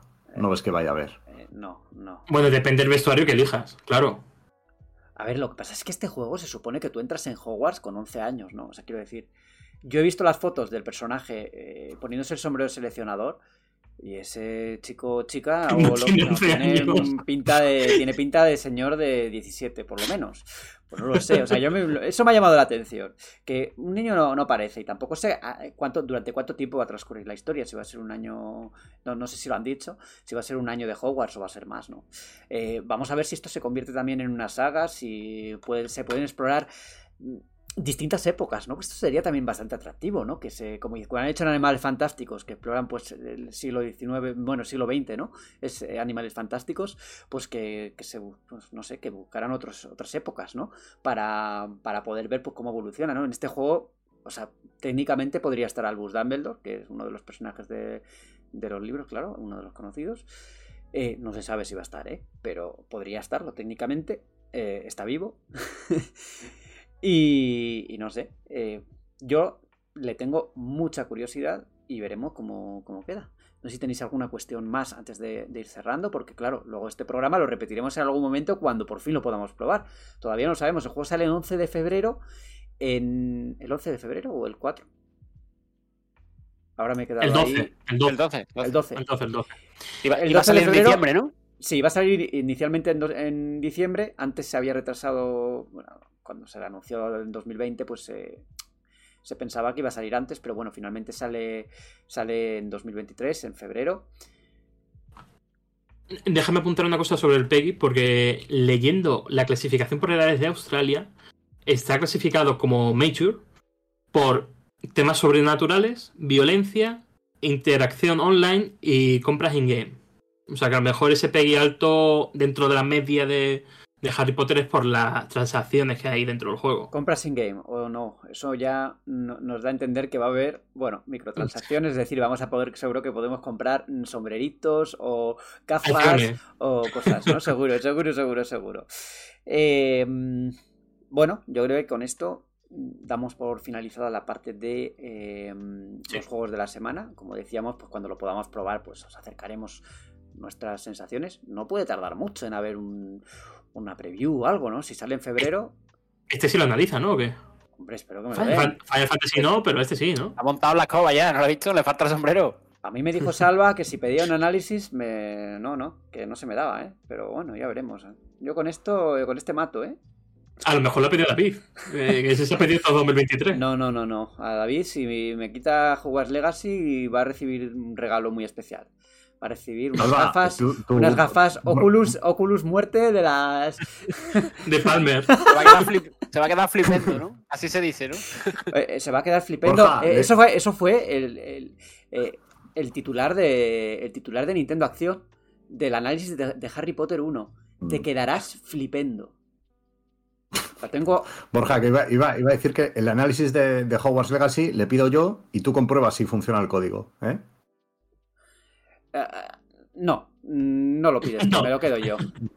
En fin, como no, no lo sé lo que pasará, hablaremos dentro de unos meses sobre esto. Eh, vamos a hacer unos segunditos para que. No, unos segunditos para que, para que nada, porque realmente mm, va a salir la transición y en un segundo estamos de vuelta para la sección de Mary Plus. Disney Plus, Marvel, Lucasfilm y no todo va a ser Star Wars y no todo va a ser Marvel. Eh, ¿Qué pasa con Indiana Jones? Pues pasa que según fuentes de Variety, eh, Lucasfilm está explorando la posibilidad de hacer una nueva serie eh, de la saga y que ahora mismo pues están buscando a un guionista pues para que elabore la historia. No se sabe si va a ser precuela, si va a ser secuela. Bueno, secuela, secuela no creo, a menos que cambien a Harrison Ford. No sé, de momento solo podemos especular sobre lo que, lo que está por llegar. Recordemos que eh, Harrison Ford dijo que pues, Indiana Jones 5, que se estrena el año que viene, va a ser ya la última, su última aparición como Indiana Jones. Eh, tiene sentido que la serie pues, sea una, una precuela al estilo El joven Indiana Jones, ¿no? ¿Qué, ¿Qué sensaciones tenéis con esto? ¿Pensáis que puede salir algo potable de aquí? Hombre, con la edad que ¿no? tiene Harrison Ford, yo no sé cómo estará ese hombre para pillar otra vez látigo, ¿eh? A ver, no, pillar látigo para la quinta, porque ya para la serie no. O sea, la quinta es la última, la última película en la que va a estar. eh, y veremos en qué. Hombre, ya es mayor el hombre. Pero bueno, eh, va a ser su despedida por todo lo alto. Y en la serie, evidentemente, tendrán que pillar a un actor, mm, a un actor jovencito, o yo qué sé, o vete a saber. eh, porque Indiana Jones es Indiana Jones, o sea, no puedes poner. Eh, no vas a poner a otro personaje, va a ser Indiana Jones pues con otra cara, con otro, con otro actor detrás. ¿Cuánto, No. ¿Cuánto va a tardar la gente en pedir a Henry Cavill para el papel de Indiana Jones? Po- Pues poco. Y les, van a, Apu- y les van a poner a Tom Holland. Apuestas. Eh, Van a poner a Tom Holland también, sí, sí. Bueno, Tom Holland va a ser Nathan Drake, va a ser Indiana Jones y va a ser toda pesca, ¿no? Eh, uf, Pegaría a Chris Pratt, ¿no?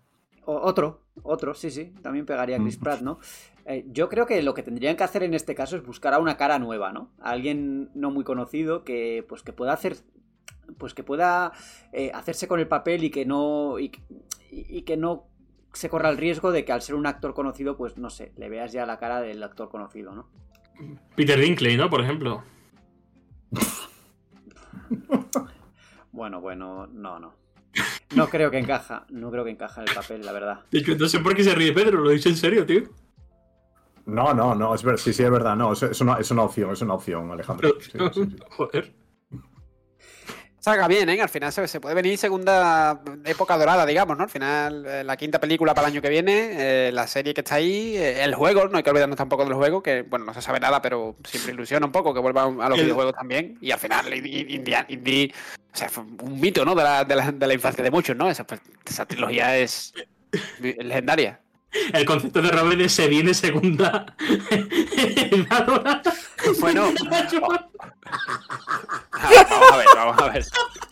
Vamos, Se viene no, no entiendo, no entiendo la risa, la verdad. Yo Fue- tampoco lo he entendido fue- muy bien, pero. Fue, fue una trilogía muy popular y muy querida hace mm, 25 años. ¿Y la cuarta película? No, la quinta, ¿no? Yo, o sea, Ya, pero- se va a estrenar pero- la qui- Pero como has dicho trilogía, no falta, la, falta la cuarta película. La cuarta no a mí, me- a mí Bueno, porque es la menos, Jones. porque es la menos buena, por eso he dicho la trilogía. Ah, Vamos a ver, es la menos buena. Igual que si me hablas de videojuegos, te hablaré de las aventuras gráficas. No, no- no- no te voy a hablar de, de los que salieron luego por separado. a, Más mí, tarde. a- a mí me gustó la cuarta peli, o sea, sin volverme loco, no sé, me pareció entretenida, divertida, eh, eh, incluso la escena de la nevera me No, a pareció mí no me parece, a no me parece mala, ¿eh? Pero hombre, Es me que parece muy, aquí muy la gente- lejos de la trilogía. Pero no me Aquí la parece gente mala, se me puso un parece- poco se, un poco puso, se puso un poco gourmet con esto, porque, joder, Indiana Jones no destaca precisamente por su realismo, también hay que decirlo. No, no. Claro.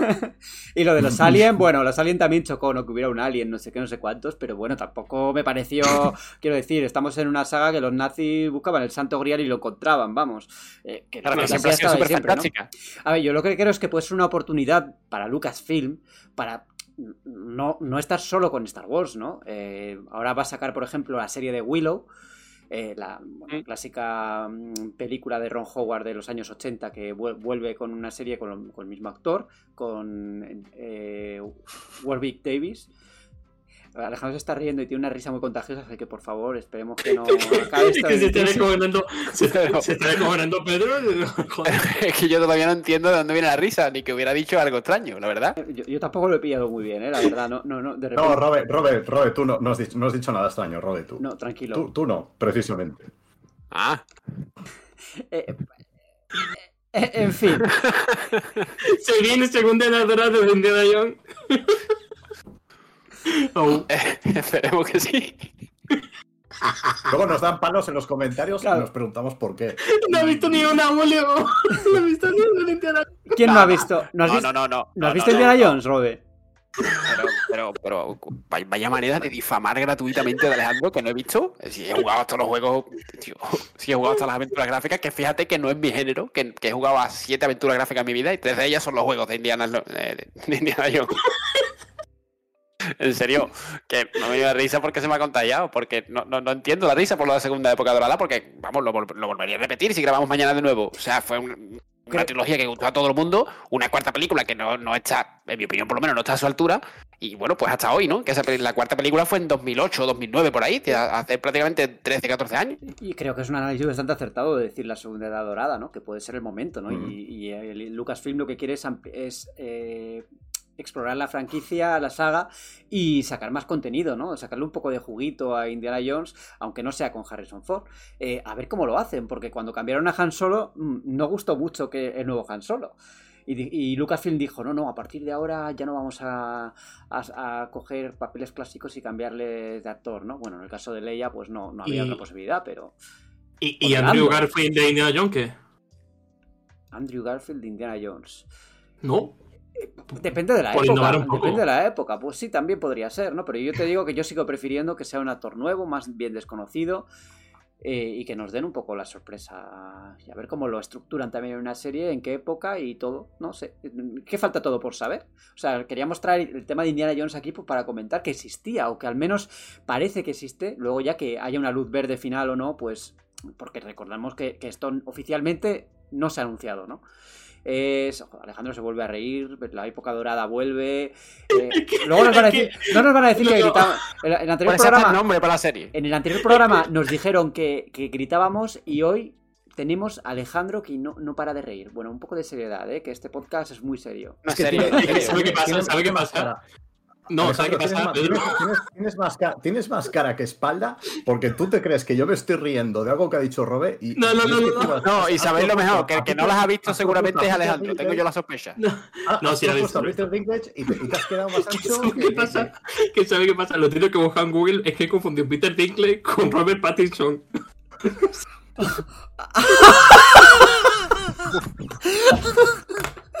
Es que cuando ha dicho, cuando has, cuando has dicho el actor, pues he dicho, eh, mucho no pega. y se ha- es que se ha quedado tan serio, ¿no? Es que yo creía que era una broma de mal gusto. Una broma de mal yo- gusto. Es que ha dicho Peter Dinklage, yo me, yo me he reído y se ha sorprendido de que me haya reído. Como diciendo, ¿qué, qué- Claro, qué se ha sorprendido tanto que, que- que- que estaba él confiado pensando que te rías de mí. Que no, que yo, lo, Sí. que yo lo confundí con Robert Pattinson, lo que quería decir, joder. Uf, no, no, Bueno. Peter Dinklage no, hombre, que ponerse de pie con ese hombre. No, no. Pues bueno, pues eh, Robert Pattinson Hay que como ponerse de pie. que no, que no lo diga mal. Vamos, yo creo, yo creo que vamos, vamos a dejar esto antes de que vaya a mayores y tengamos un lío luego. Porque, Alejandro, a veces eres peligroso con lo que dices, ¿eh? Vamos. Eh, Pero que no sea mala, Mira. coño, que lo he equivocado sin querer, joder. Lo, lo busco en Google, ¿eh? que quede constancia y que la gente que apague el, el podcast en el momento en que se hace mm, lo que parece una broma y no es una broma, dicho queda. Eh, bueno, vamos ya a, a la despedida, ¿no? Con el látigo en mano. Nos vamos ya a el micro abierto y a la que estamos jugando. Vamos allá. Llegamos a la sección de micro abierto, vuestro momento, el instante en el que respondemos a todas vuestras preguntas y ya las tengo por aquí recopiladas en iBox y YouTube. Así que sin más dilación voy a empezar a, leer todo lo que tenéis. Hay alguna crítica que bueno, que también vamos a leer porque entre todo esto podemos aprender algo. Vamos a ver, tenemos aquí a Nayagadur que dice... Esta semana estoy con el entrenador Pokémon. Nintendo vive por sus exclusivos y por la legión de fans ciegos. El tema es que ni sus propios juegos se ven bien. El momento en que estas limitaciones afectan a la jugabilidad, obviamente necesitan una versión pro. Pero luego está la realidad, venden mierda a precio de oro y la gente lo compra. Así que la situación seguirá así bastante tiempo. Bueno, se refiere evidentemente a la situación de Pokémon, de la saga Pokémon y de sus gráficos y el tema de Nintendo Switch Pro. Bueno, yo creo que estoy bastante de acuerdo en el sentido de que eh, Nintendo, pues, o de Pokémon Company va a hacer, no va a hacer demasiado si ve que sigue vendiendo, ¿no? Pero, joder, me, me llaman como. Estoy de acuerdo con el entrenador Pokémon. Ojo, Pedro. Que, que estamos ganando aquí una masa fiel de seguidores, ¿eh? Con la gorra. Esta, Guardiola de canto. esta opinión Tiene- tendrá, tiene, tiene, empaque, tiene- ¿no? tiene pinta de estar, de, sí, de estar muy de acuerdo contigo, Alejandro. Tiene pinta. Hmm. Ah, no todo el mundo está De de acuerdo todos con Alejandro, ¿eh? Que tiene que No, no, claro, pero se eh. lo dice el mismo Nagaldúa, que puede ser Ya, ya, también, ya, ya. Ya, ya, ya, sí, sí, sí, sí. Vere- veremos cuando, cuando llegue el análisis. No, no, creo que no, no cabe hablar de Pokémon. Hombre, ahora. la semana que esperar, viene, la semana que viene tenemos el programa. El programa más Es deseado. verdad, es verdad. El análisis era un ejercicio de honestidad y profesionalidad por mi parte. Vamos a ver, vamos a verlo, Con, con- con- con- con la, ta- con la tarde que llevas, eh, no sé cómo tomarme esa frase. Yo tampoco, yo tampoco. Solo- bueno, solo- bueno, bueno. Solo te digo eso. Siguiente comentario, Juan, Juan Manuel Valverde. Eh, siempre sois bastante críticos con Steam Deck, un dispositivo que cualquiera que use de forma habitual en un PC puede manejar sin ningún problema, que no es tan plug and play como una Switch, pero te ofrece muchas más posibilidades, un catálogo de salida de más de mil juegos a precio menor que otras plataformas, posibilidad de usar emuladores y juegos de la generación PlayStation 4 Xbox One que por las razones técnicas no han sido porteados a Switch, sabiendo que se puede jugar a God of War, Horizon Zero el del Ring y Forza Horizon, entre miles. En portátil no sé cómo no la, tenéis en un altar en el Meri Podcast. Y bueno, luego otra persona, con- bueno, el mismo contesta, se lo leo también, sin contar tutoriales de reparación, piezas de repuesto disponibles, planos para impresión en 3D, de accesorios y fundas de forma libre compartida por la empresa. A ver, si me permites, eh, Alejandro, voy a decir yo que, a ver, no, no es que mm, a mí no me guste Steam Deck, pero después de, de hablarlo pues, con la gente que lo tenía a mi alrededor y tal, yo la tenía reservada en su momento y pensé pues que todavía estaba un poco verde y que prefería pues comprarla cuando hubiera un modelo un poquito más pulido eh, a nivel general, ¿no? Pero bueno, esto es una cosa personal, no es que estemos dilapidando a Steam Deck por el mero hecho de, de dilapidarla, ¿no? Alejandro, tú que la has probado, que la has probado y que la, te- la tuviste, pues tendrás una opinión así más, mejor formada, ¿no? Sí, no, pero es que a mí me, me ocurre al revés. O sea, la gente que tiene Steam Deck creo que es poco crítica con las limitaciones y los problemas de la consola. Que es una consola que como plataforma está cojonuda. Es libre. Si inviertes tu tiempo, pues vas a aprovechar su capacidad, pero que tiene una serie de, limitaciones que, que yo espero sobre todo un- una revisión. Tiene bastante potencial, tiene un hueco en el mercado, pero que tampoco es oro todo lo que reluce, como diría aquel. Bueno, siguiendo con las preguntas, tenemos a Franoli. Voy a leer dos, dos preguntas, o bueno, dos comentarios críticos. Uno es de Franoli, de Fra- Franonti, perdón, que dice Gritos Podcast. Y el siguiente es de los tres amigos. Lo siento chicos, pero voy a dejar de escucharos, sois un puto caos. A ver quién grita más y el presentador que debería moderar los debates es quien más corta a los demás y no les deja hablar. Por cierto, los rumores nunca se, deben publicar. Todos lo hacéis simplemente para recibir visitas a la publicación. El trabajo del periodista de verificar la fuente ya no se hace, y menos que en las páginas de cultura y ocio. Me quedo con el Mori Podcast Retro y la taberna. Bueno, eh, empiezo yo con el tema de los gritos. Es verdad, o sea, lo, lo, yo he escuchado en nuestro podcast y estuvimos muy gritones. Creo que de hecho lo dije en el mismo podcast, que habíamos estado muy, muy, nos habíamos interrumpido, yo el primero, y hemos intentado pues que calibrar un poco eso. Eh, en ese podcast pues se nos fue un poco la pasión y los, y los gritos, pero bueno, eh, es lo que, lo que en ese momento pues nos salió e intentaremos pues no, no seguir teniendo el mismo tono, que creo que es importante que sigamos teniendo el mismo tono porque es un tono natural, no, no está forzado, ¿no? O sea, tenemos ese rollo entre nosotros que lo hemos ido cogiendo en nuestros programas y vamos a seguir un poco así, ¿no? Eh, luego el tema de los rumores, a ver, eh, nosotros rumores como tal no publicamos en Mary y lo que hablamos, en el Mary Podcast sí que tenemos un poco más de manga ancha, y a veces pues, pues, pues, comentamos cosas que se, que se hablan, ¿no? Porque son las cosas que se hablan por la calle y nos interesa también eh, pues tener este como un punto de entretenimiento, ¿no?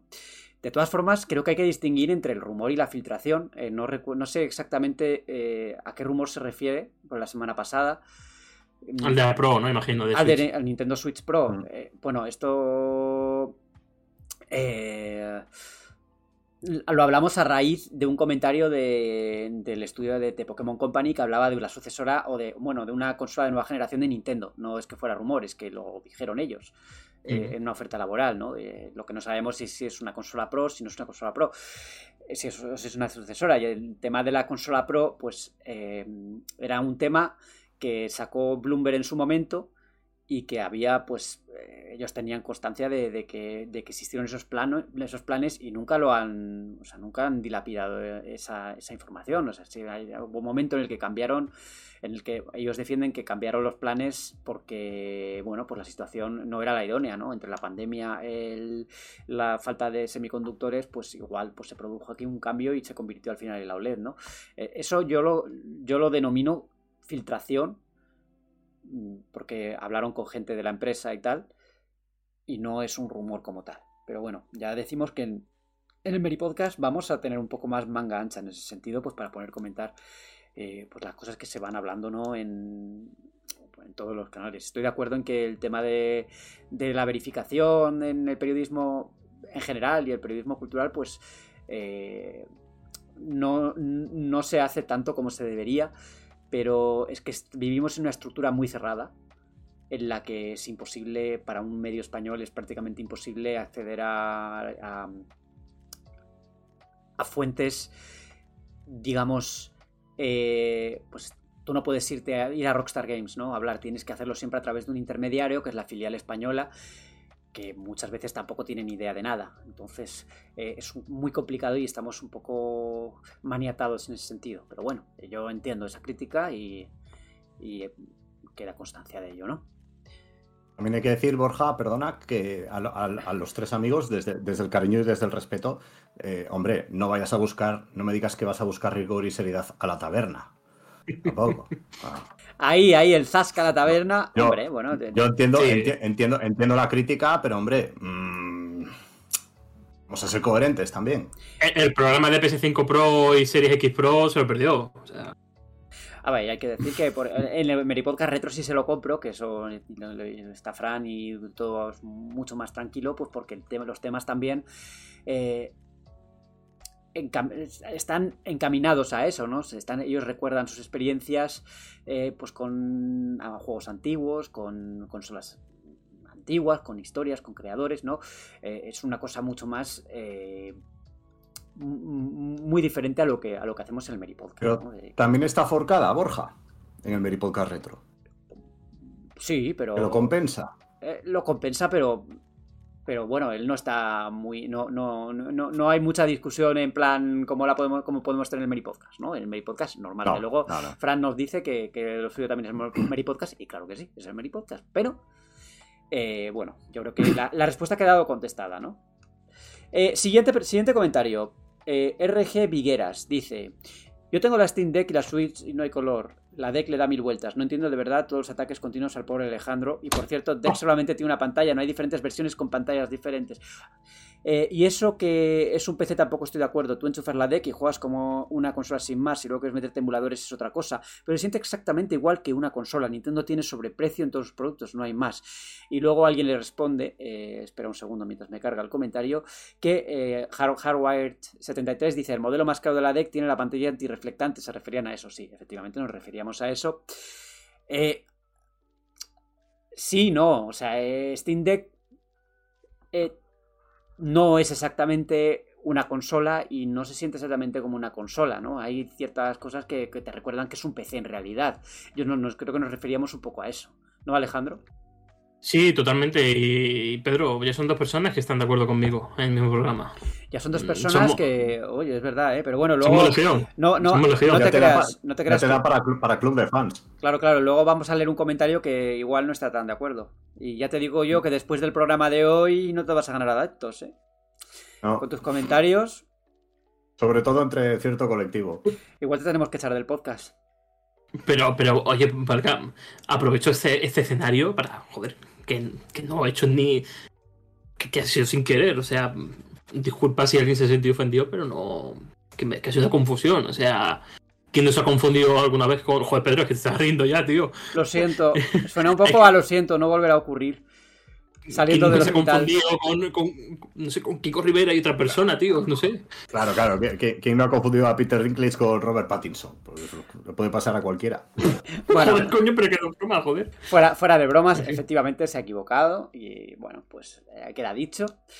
Eh, vamos a leer otras dos, quedan dos comentarios aquí en Evox. Diego Requena nos dice, con respecto a Wii U, que hacéis una referencia a por qué fracasó. Yo mismo en aquella época, aunque es cierto que no estaba tan informado como hoy en día, creía que era una especie de periférico de Wii, no una consola nueva. Supongo que a mucha gente le pasó algo así, que no llegó a enterarse bien que era Wii U. Enhorabuena por el podcast, ya lo dije en el primer programa, debates muy interesantes y entretenidos, un acierto también la sección de Mary Plus. Pues recogemos tu comentario, eh, gracias por la parte que nos toca y sí, el tema del nombre de Wii U pues eh, sembró muchísima confusión, sobre todo para la gente que no sabía lo que era Wii U, ¿no? Porque iba a la tienda y veía Wii y, y compraba el juego pensando que iba a funcionar en la Wii normal y no, no funcionaba, Es que evidentemente. Fallo gordo, fallo gordo de Nintendo ese, ¿eh? Muy gordo, y así le fue. Y luego, por último, Liner dice: Atención, aquí está una pregunta o un comentario, mejor dicho, con empaque. Para que, toda la- para, que la- para todas las preguntas que hagáis, mi respuesta será la contraria a la que opina Alejandro. A ver, toda persona que tiene club de fan también tiene tractores. Yo lo recibo con gusto y seguimos. Y, Pero oye, ¿dónde está? Ahí, ahí. Robe, Robe, dale, adelante, adelante. Didi. No, que ¿dónde están los fans? Que hemos visto los detractores, pero los fans no los hemos visto todavía. Sí, alguien ha dicho que sí, que estaba, que pobre Alejandro. Que Ah, bueno, con Pokémon, con. Pokémon. Es verdad, es No, verdad. no, no, y con la Steam Deck también. No entiendo de verdad todos los ataques continuos al pobre Alejandro, cierro comillas. O sea, bueno, tenemos aquí.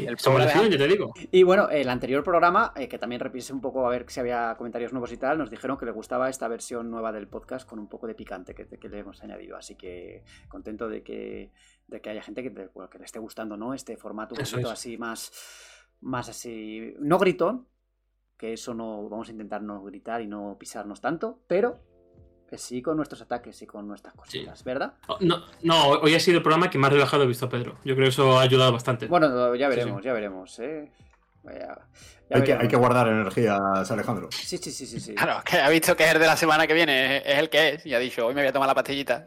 El, el de la semana que viene va a tener tela, ¿eh? Va a tener tela y el pobre Alejandro va a terminar escaldado otra vez. Va a tener que No, salir, va a tener que salir en Pokéball. No, no, Pedro, Pedro ha utilizado defensa férrea. Ha seguido con este programa y ya luego el siguiente. Sí, sí. Preparo, preparo mi combinación. Venga, Alejandro. counter, ¿no? Venga, Alejandro. eh, a por los comentarios de YouTube. Sí, eh, Matox empieza. Muy buen programa y muy buenos debates y tres emoticonos de aplauso. Mm. La verdad es que te agradece muchísimo el comentario. Otro comentario, otro comentario con empaque. Otro comentario con mucho empaque. Con empaque, mucho empaque, que ya no lo habíamos dicho hasta el momento. ¿eh? Ricardo Rodríguez, un, un programa más, nos comenta: Hola chicos, con respecto al tema del vídeo, lo más importante para mí es que con su nueva consola pueda usar los cartuchos de mis juegos de Switch. Si eso no sucede, abandono Nintendo. Estaría súper molesto. Muchos parecen fumados. piensan que podremos jugar a 4K, ni la Series X o PS5 pueden correr bien algunos juegos. Solo espero poder jugar sus juegos en mi TV OLED 55 pulgadas, joder, tú sí que la tienes grande, sin que se vea tan borroso. En lo personal, espero que sea de sobremesa, sacaron la híbrida, la portátil, ahora ahorrando en la pantalla y demás, darle más potencia para la TV. ¿Qué piensas de esos puntos? Más Kojima mil veces más creativo y original que Miyazaki, que solo hace juegos difíciles emoticono de risa. No entiendo el emoticono, la verdad. God of War Ragnarok Gotti indiscutido. Muy, buen vídeo, va like, aplausos. Oye, Alejandro, vas a conseguir que nos cierren el podcast eh, con tus comentarios a este paso, ¿eh? Es que Yo no sé si he leído, cada vez que no sé si habla- he leído cuatro comentarios distintos, era todos el mismo. El mismo. era el mismo. ah, que era el Sí, mismo sí, sí. todo. Vale, vale. Hombre, que el chaval No, de que no, en serio, no sabía si, era, si eran varios o, o era un mismo mensaje. No, no, que el chaval lo ha presumido de TV y joder. Yo también tengo una OLED 55. La, la verdad es que O sea Nintendo que- Switch con una, una televisión de 55 pulgadas, una televisión grande, pues eh, se resiente, ¿eh? O sea, se ven, los, se, ven los, pi- se ven todos los bordes que, uf, depende según qué juego, ya comenté, por ejemplo, eh, Vertigo Sí. o yo que sé, es que muchos juegos eh, eh, son, pueden llegar a ser dramáticos en, en televisión grande. Pues, pues sí. Eh, continuamos, señor X. Soy oyente de podcast por Spotify desde hace mucho tiempo y como crítica constructiva. Dos puntos. Hay momentos en los que los debates se respira un aire de crispación que puede llegar a contagiarse para la persona que escucha, que puede ser muy diferente a la persona que lo ve aquí con imagen. La diferencia entre hablar del Ragnarok sin spoilear nada ha sido muy buena. Todo lo contrario a cuando se ha hablado de Wakanda Forever, que ha estado muy mal llevado y en mi juicio se ha hablado de muchas veces sobre la película en concreto. Yo la verdad es que no recuerdo ningún spoiler de Wakanda Forever. A ver, eh, por alusiones de Wakanda Forever eh, mm, dijimos cosas de forma muy general. eh, que era prácticamente sinopsis porque es que no podía hablar de nada de spoilers, o sea, no, no todo lo que se comentó fue de forma muy superficial porque no se podía no, no- intent- intentamos o tratamos de, que no de que no se de que no se fuera ningún spoiler, yo creo que no no no lo, no lo subo, pero bueno, eh, igual no estuvimos suficientemente acertados, no lo sé. En cualquier caso, eh, el tema de la crispación, por cierto, eh, no sé, tampoco me da esa sensación. O sea, nosotros tenemos muy buen rollo, ¿eh? No, no crees que nos estamos peleando ahí a muerte, pero hay momentos, hay debates en los que, oye, tenemos nuestras diferencias y, eh, y si es por el anterior programa, pues repetimos otra vez que, que sí, que hubo gritos, y que, pero que no fueron gritos de, de que nos íbamos a, a pegar luego, vamos, que no. Yo, yo creo que tiene, tiene razón que la, ausencia de imagen, el que lo, el que lo oiga por, por iVoox y tal, pues no da un poco, puede dar un poco esa sensación, ¿no? Que, que igual estábamos un poco enzarzados y tal, el tema pues un poco serio y eso, y, y- y puede parecer que estábamos enfadados, pero no, hombre, nada, Claro, nada más. Es que el nada más tema, el tema es que nos, pille- no- nos, nos pisamos mucho en ese programa y como igual daba la sensación de que queríamos hablar en todo momento, ¿no? Pero bueno, eh, pues habrá programas en los que estemos más así y otros en los que estemos más, más tranquilos como este. Sí. Pero bueno, la intención es no levantar la voz demasiado porque no queremos tampoco dejarlos sordos, ¿no? Eso es. Neo, Mary, los bros del sector, ánimo, punto. Bien. Creo que no va con. Con segundas, No, no, lo sé. Con no, no todo no, tiene por qué ir con segundas, Con- Alejandro. Claro, que está con, se salta la alarma, ¿no? Cada vez que lees algo, está- Va- vamos, va- vamos a darle, vamos a pensar bien y vamos a darle el sello de empaque. De que sí, de que vale. bien, ¿no? Sí, empaque. José, José Castillo Tobar, buen apellido, sí señor. Gracias por su debate acerca de Nintendo Switch. Yo también creo que Switch tiene que cambiarse. Por cierto, gracias por segmentar el podcast. Permite ir a los temas de interés directamente. La verdad es que esa fue una gran actualización del podcast. Sí, sí, y la pensó además nuestro Alejandro porque yo ni sé. ¿Cómo se nota que fue idea tuya? Sí, sí, sí, sí. Yo no sabía ni cómo se hacía, lo tuve, tuve que mirar un video tutorial. Pero bueno, aquí lo tenéis siempre. Va a ser así a partir de ahora en todos los programas. Sí, señor. Fuente Sagrada. A mí en los últimos 20 años me han aburrido mucho multitud de juegos bien considerados por la prensa. Assassin's Creed, COD, FIFA, Crisis, Far Cry y un largo etcétera. Y he disfrutado mucho con todos los Sonic. Justo al revés del tópico difundido por la prensa. Hombre, este tópico difundido por la prensa no es por la prensa, es por la gente de Planeta Tierra. Entonces no sé hasta qué punto alguien puede disfrutar de todos los Sonic 13. A ver, hay que, hay que reconocer que los Sonic en 3D han sido muy regulares y incluso juegos que son buenos siempre tenían una sección o alguna parte que no, que no estaba a la altura, ¿no? Eh, no creo que la, la crítica general de la prensa haya sido injusta con Sonic. Eh, creo que se han hecho durante muchos años las cosas no demasiado bien. Y sí que hay juegos buenos de Mm. Sonic, pero no, no hemos vuelto eh, a ver pues un juego como los que había en, la- en su época, no más allá de Sonic Mania, que no es en 3D. eh, Mm. Y bueno, de este Sonic Frontiers, que según Robbie ha salido bien, pero que bueno, que también ha habido cierta Sí. variedad, ¿no? Sí. O sea, cierta diversidad Sí, sí. de opiniones, ¿no? Que a algunos no les Sí, ha sí. gustado tampoco, ¿no? Yo no lo he Eh. probado, así que no, no puedo decir nada al respecto, pero... Robé Lo que, no hay, lo, que, sí. lo, que, lo que no hay, lo que no hay, perdón Alejandro, es lo que, lo que parece que hay a veces que es un complot entre la prensa para dar malas notas a algunos juegos. Claro, eso, eso, Eso no, eso, eso no lo hay. O sea, ni, ni, ni a Sonic ni a nadie. O sea, que nadie piense que es que todo, toda la prensa de todo el mundo se pone de acuerdo para decir, uy, a este juego vamos a darle. No, si Sonic Force hecho- Sonic Boom de hecho, fueron cuando- lo que cuando- fueron, pues, De hecho, cuando es un tema de embargo, sí. siempre tienes un poco esa duda, ¿no? Esa, esa duda que te entra en plan, que, cu- ¿cuánto se le va a dar, no? ¿Cómo va? ¿Le estará gustando a otro tal? Eh, O sea, no tienes ni idea. Mm. Sabes que tienes que salir una hora y, y un minuto antes no sabes nada de, de qué, de qué nota o si a otro medio le ha gustado o, o no, ¿no? sí. Es que de hecho tú, tú, tú vas ahora mismo al parque y haces una encuesta, 10 personas. ¿Cuántas te dicen que les gustan dos juegos seguidos de Sonic 3D? Claro, a Muy ver, difícil, tío. o, Bueno, das, no- o das- o- no saben ni quién es Sonic. o das- o das un 7,5 a Control y luego ves que hay gente que le da 10 y dices, hostia, la he liado. O sea, yo- no, no, pero se respeta si hay personas que le encantan Sonic 3D, pero hay que tener en cuenta que tiene una calidad muy regular y, y, joder, es un fan lo tiene que reconocer el primero, pero bueno. Me parece que estás hablando de Sonic y hablas de un culto. No sé. En fin, En seguimos fin, con los ¿qué comentarios. más tenemos por ahí? Sí. Mr. Mayol.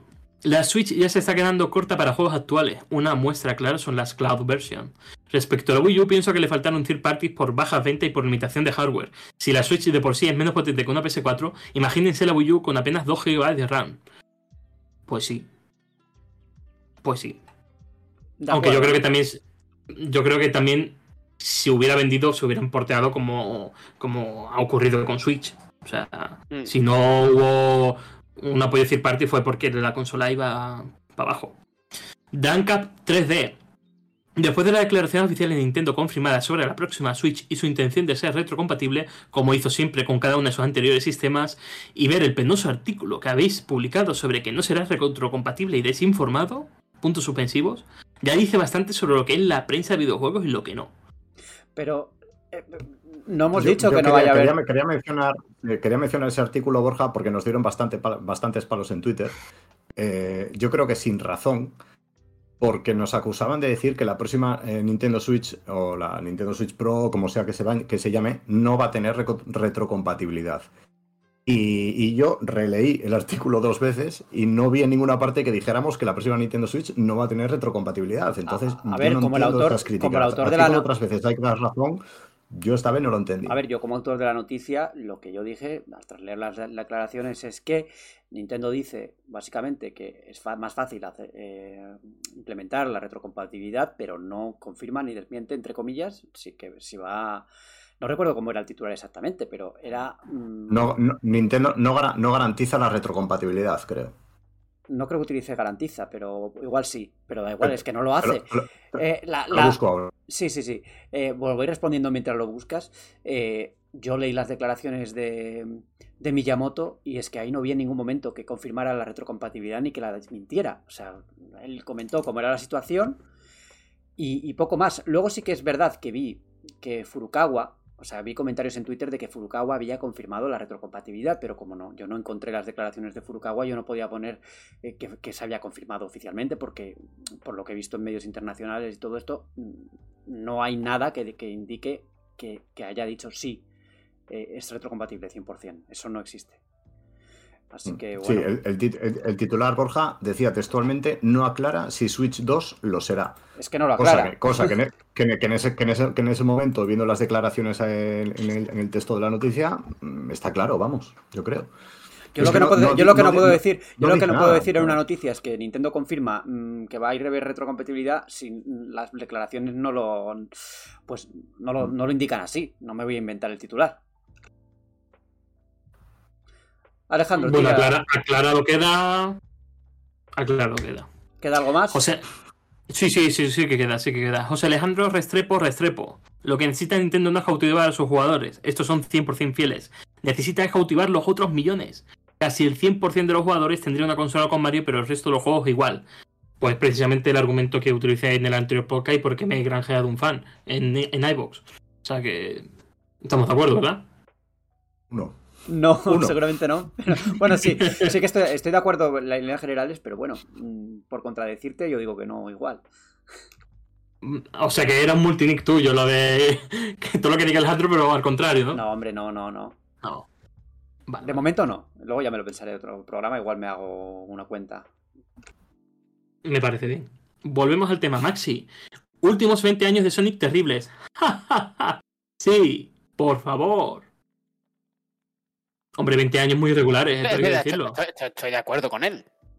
Últimos 20 años terribles, procede a reírse. Estoy de acuerdo, totalmente de acuerdo con él. Bueno, parece un mensaje irónico, ¿no?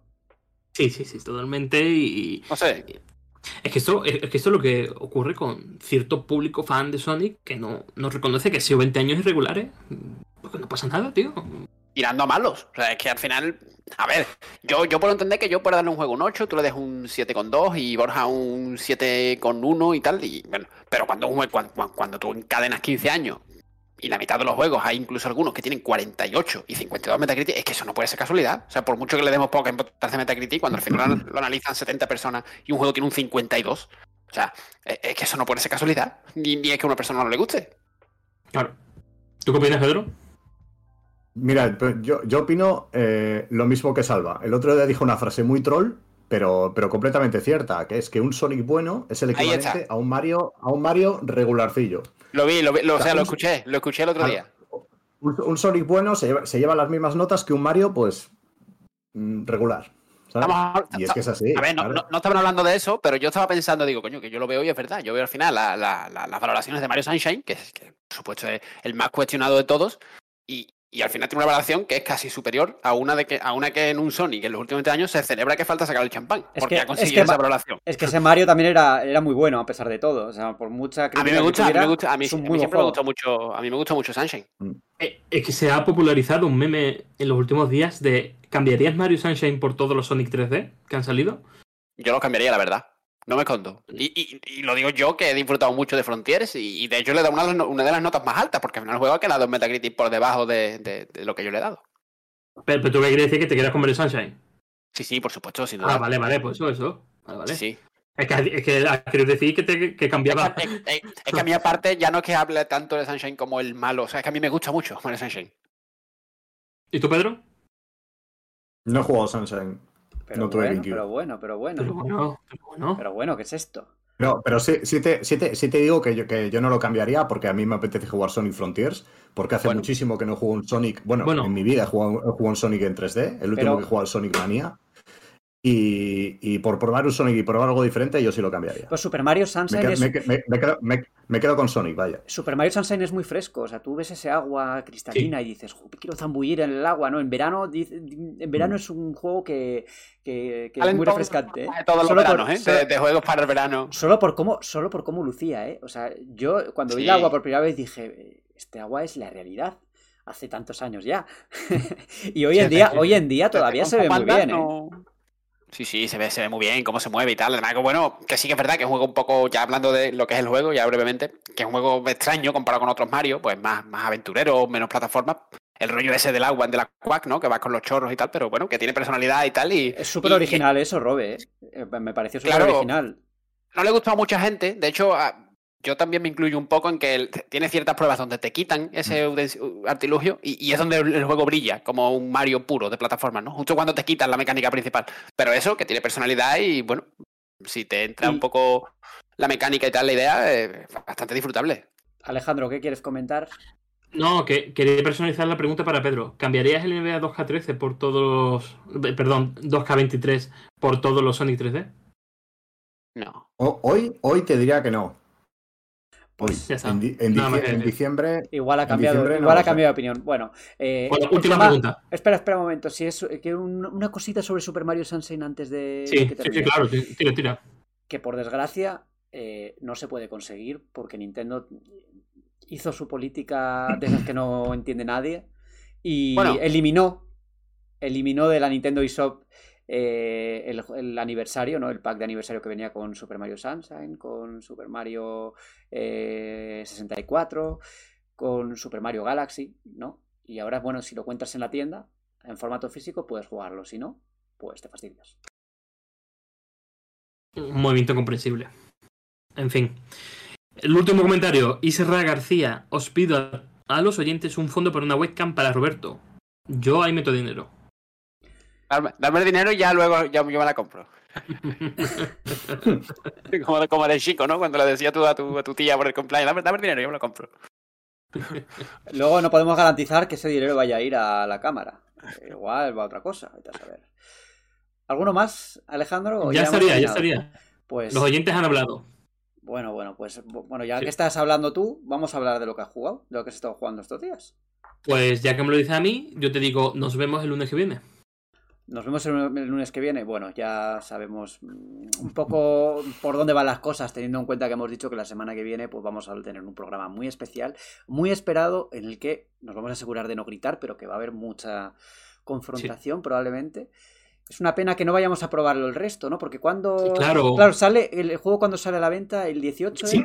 sí, si os lo 18, compráis da El tiempo. viernes. Yo me lo he comprado. Si, si Amazon me respeta, lo tendré para, para la fecha de lanzamiento. Igual puedo discutir algo.Igual estoy en tu lado, ¿eh?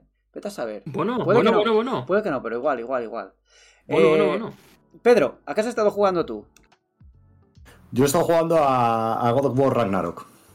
Eh, Oh. Todavía no, no, no- no he pasado esa, esa, esa- no, o sea, no he llegado a esa parte mágica que dicen todos que es la frontera de las seis horas, ¿no? que es en la que todo cambia. Pero hasta ahora os puedo, os puedo asegurar que el juego es, es- no es que sea un digno sucesor del de, del de 2018, es que es mucho mejor, el combate es más completo, los puzzles son una cosa más, más eh, digamos, mejor, mejor integrada en el juego, ¿no? Tienen más sentido, hay más exploración, tampoco mucha más, pero, pero sí que la hay. Y, es lo que se dice un juego con empaque, y hasta el momento, y ya os digo, sin haber llegado a las 5 horas, eh, puedo entender ese debate de, por el GOTY con, con Elden Ring. Que dicho sea de paso, para mí de momento mm, no hay debate. Veremos cuando acabe el juego, pero de momento yo creo que Elden Ring es mucha tela y, y le, va, y le va a costar. Le va a costar a Kratos, pero bueno, ya se verá. Buen comentario, Pedro. Me encanta que te guste God of War como Goti por encima del Den Ring. Bueno, no has dicho eso exactamente, pero bueno, yo te cambio las palabras. No, la verdad es que no. Eh, ha, ha salido forcada, por cierto, cuando hablábamos de, de si de si alguien del podcast iba a decir que el del ring no era no es el Goti, ¿no? Y yo he pensado que igual Mm. yo lo iba a decir, pero no lo voy a decir. No, creo que no. Eh, Ya hablaremos ahora en la que estamos jugando. En mi parte. Eh, Robe, Pues mira, yo también he aparcado por completo Call of Duty, FIFA y todo lo que tenía estos días. Eh, llevo con God of War, eh, he jugado un ritmo que me da miedo, básicamente porque me pasé la historia ayer por la mañana. Y es posible que cuando acabemos de grabar esto, si no, esta noche antes de irme a dormir mañana voy a platinearlo, porque lo tengo ahí apuntado ya. Eh, y el juego es, es impresionante. O sea, lo, es lo que ha dicho Pedro. O sea, no es, no es solo un digno sucesor, es más y mejor, pero, pero a una escala que yo creo que el que lo lleva, el que lleva a lo mejor 5 horas o incluso 10 horas, incluso 14, fíjate lo que te digo, sigue sin ser consciente de lo que, de lo que le viene después. Es un juego enorme, es, un coloso. Y decía Pedro que no tiene mucha más exploración. Bueno, ya, ya verás que sí, que tiene muchísima más. Y, y- y bueno, eso, eh, impresionado, muy, continuista, al final era, más o menos lo que esperaba ver, pero ya una vez que te metes dentro y pasas eso de, bueno, sí, es como es una secuela súper súper directa, súper continuista, pero luego, ah, cómo se expande a nivel mecánico y demás, es, es una barbaridad de juego. Eh, en una escala del 1 al 10, en el que 1 es crepúsculo y 12 es el empaque máximo, ¿qué nota le darías? En un... Nueve y medio, me imagino, no sé, no, no- no he visto Crepúsculo. Tú- sobre tú- 12, has dicho sobre 12. Sobre estaba pensando antes en el Pattison, tú, tú- tú las habrás visto todas, pero mm, comparado con lo que sea, mira, solo te digo una cosa, me sabe muy mal. O sea, le critico a Miyazaki que haya tenido que hacer lo que hizo el 25 de febrero porque me gustaría darle el goti a, a- God of War, pero claro, no, no, no se lo puedo dar. Que 25. no me gustaría. Bueno, 25 de febrero salió el goti bueno. y si no hubiera salido, se lo daría a God of War encantadísimo, pero claro, es una pena que no lo pueda ganar este año. Ha sido toda una, una suerte que al final eh, el nuevo Zelda eh, se haya retrasado, porque si no, Salva iba a tener ahí un dilema muy grande, ¿no? Entre darle a Zelda, que, que siempre gana el premio automáticamente por ser Zelda, y dárselo a otro juego que... Hu- Hubiera estado súper interesante ver, ver ese dilema de Zelda La verdad. Elden Ring, en este caso. pues. La verdad es que sí, la verdad es que sí. Bueno, en mi caso he estado jugando a Elden Ring. Que no, que es mentira, que no lo he empezado todavía. No, no. Pero te llevas como cuatro programas enseñándonos el juego. No nos hagas sufrir, tío. Lo sé, ya. lo sé, pero es que estoy con otro. Estoy con. Es el microondas. Sigo, sigo con a sigo con a Plague Tale eh, Requiem, que es largo, el condenado. ¿eh? Yo pensaba que iba a ser más largo, cortito, largo. pero es larguito, ¿eh? Y ya te digo Mm. que como lo comenté la semana pasada, no me llega a gustar demasiado la parte más abierta, porque creo que se, ampli- se amplían un poco las secciones estas con, con los soldados y tal, que ya me canso, me termino cansando. Es como, joder, no me apetece otra vez una sección de soldados, una sección, sección de ratas, ¿no? Quiero un momento tranquilo y, y es verdad que los hay, o sea, hay momentos en los que estás paseando tranquilamente, pero mm, tardan muy poco en torcerse la cosa. Eh, y también he estado con Sackboy, la versión de PC que he analizado para Medistation. Eh, creo que todavía no está en la web, pero bueno, eh, es- me ha parecido pues como ya, ya probé el original, ¿no? Y es el mismo juego, evidentemente, con algunas mejoras gráficas, con ray tracing, etcétera. Pero me he dado cuenta o he visto que tiene bastantes problemas de, de shootering. Entonces eh, se, tiene, se notan los frames bastante inestables, incluso en ordenadores eh, bastante potentes. Eh, hace poco hubo una actualización, creo que hace unos tres días, el viernes, eh, que intentaba pues corregir ese problema y creo que no lo ha conseguido del todo. Pero bueno, es el mismo juego, es divertido, es un plataforma que no que no es un plataformas de 10 por así decirlo, pero, pero bueno, que es simpático como lo fue el original. Eh, de una escala al 1 al 10, Alejandro, en la que el 0 es crepúsculo y el 10 es majestático, ¿cómo te sientes? Majestático, ¿no? Mm, No, me siento en un 5 porque eh, una confusión me ha llevado a un programa que. No sé. No, no lo calificaría de un 10. He estado en mejores programas. Pues menos, bueno. menos mal que no estás majestático porque le vamos, lo que vamos a escuchar es el mágico, fantástico y eso significa que ya nos vamos a casita. Bueno, a casita estamos ya en casa, pero bueno, ya entendéis. nos vamos, a- nos vamos de, hasta el siguiente programa. Eh, Alejandro, muchas gracias por estar una semana más por aquí. Muchas gracias y disculpad por la confusión. No, Veremos si es- no quiero ofender a nadie. Veremos si es la, última semana también. Que no, No volverá a suceder. Que no volverá a suceder. No volverá a no volverá a suceder. suceder. Pedro, Pedro, eh, ¿tú estás majestático? Sí, por supuesto, eh, con muchas ganas de venir aquí el, el lunes que viene para, para hablar de Pokémon después de la friolera de cero unidades de horas jugadas. en tu Qué línea, como, como era de temer.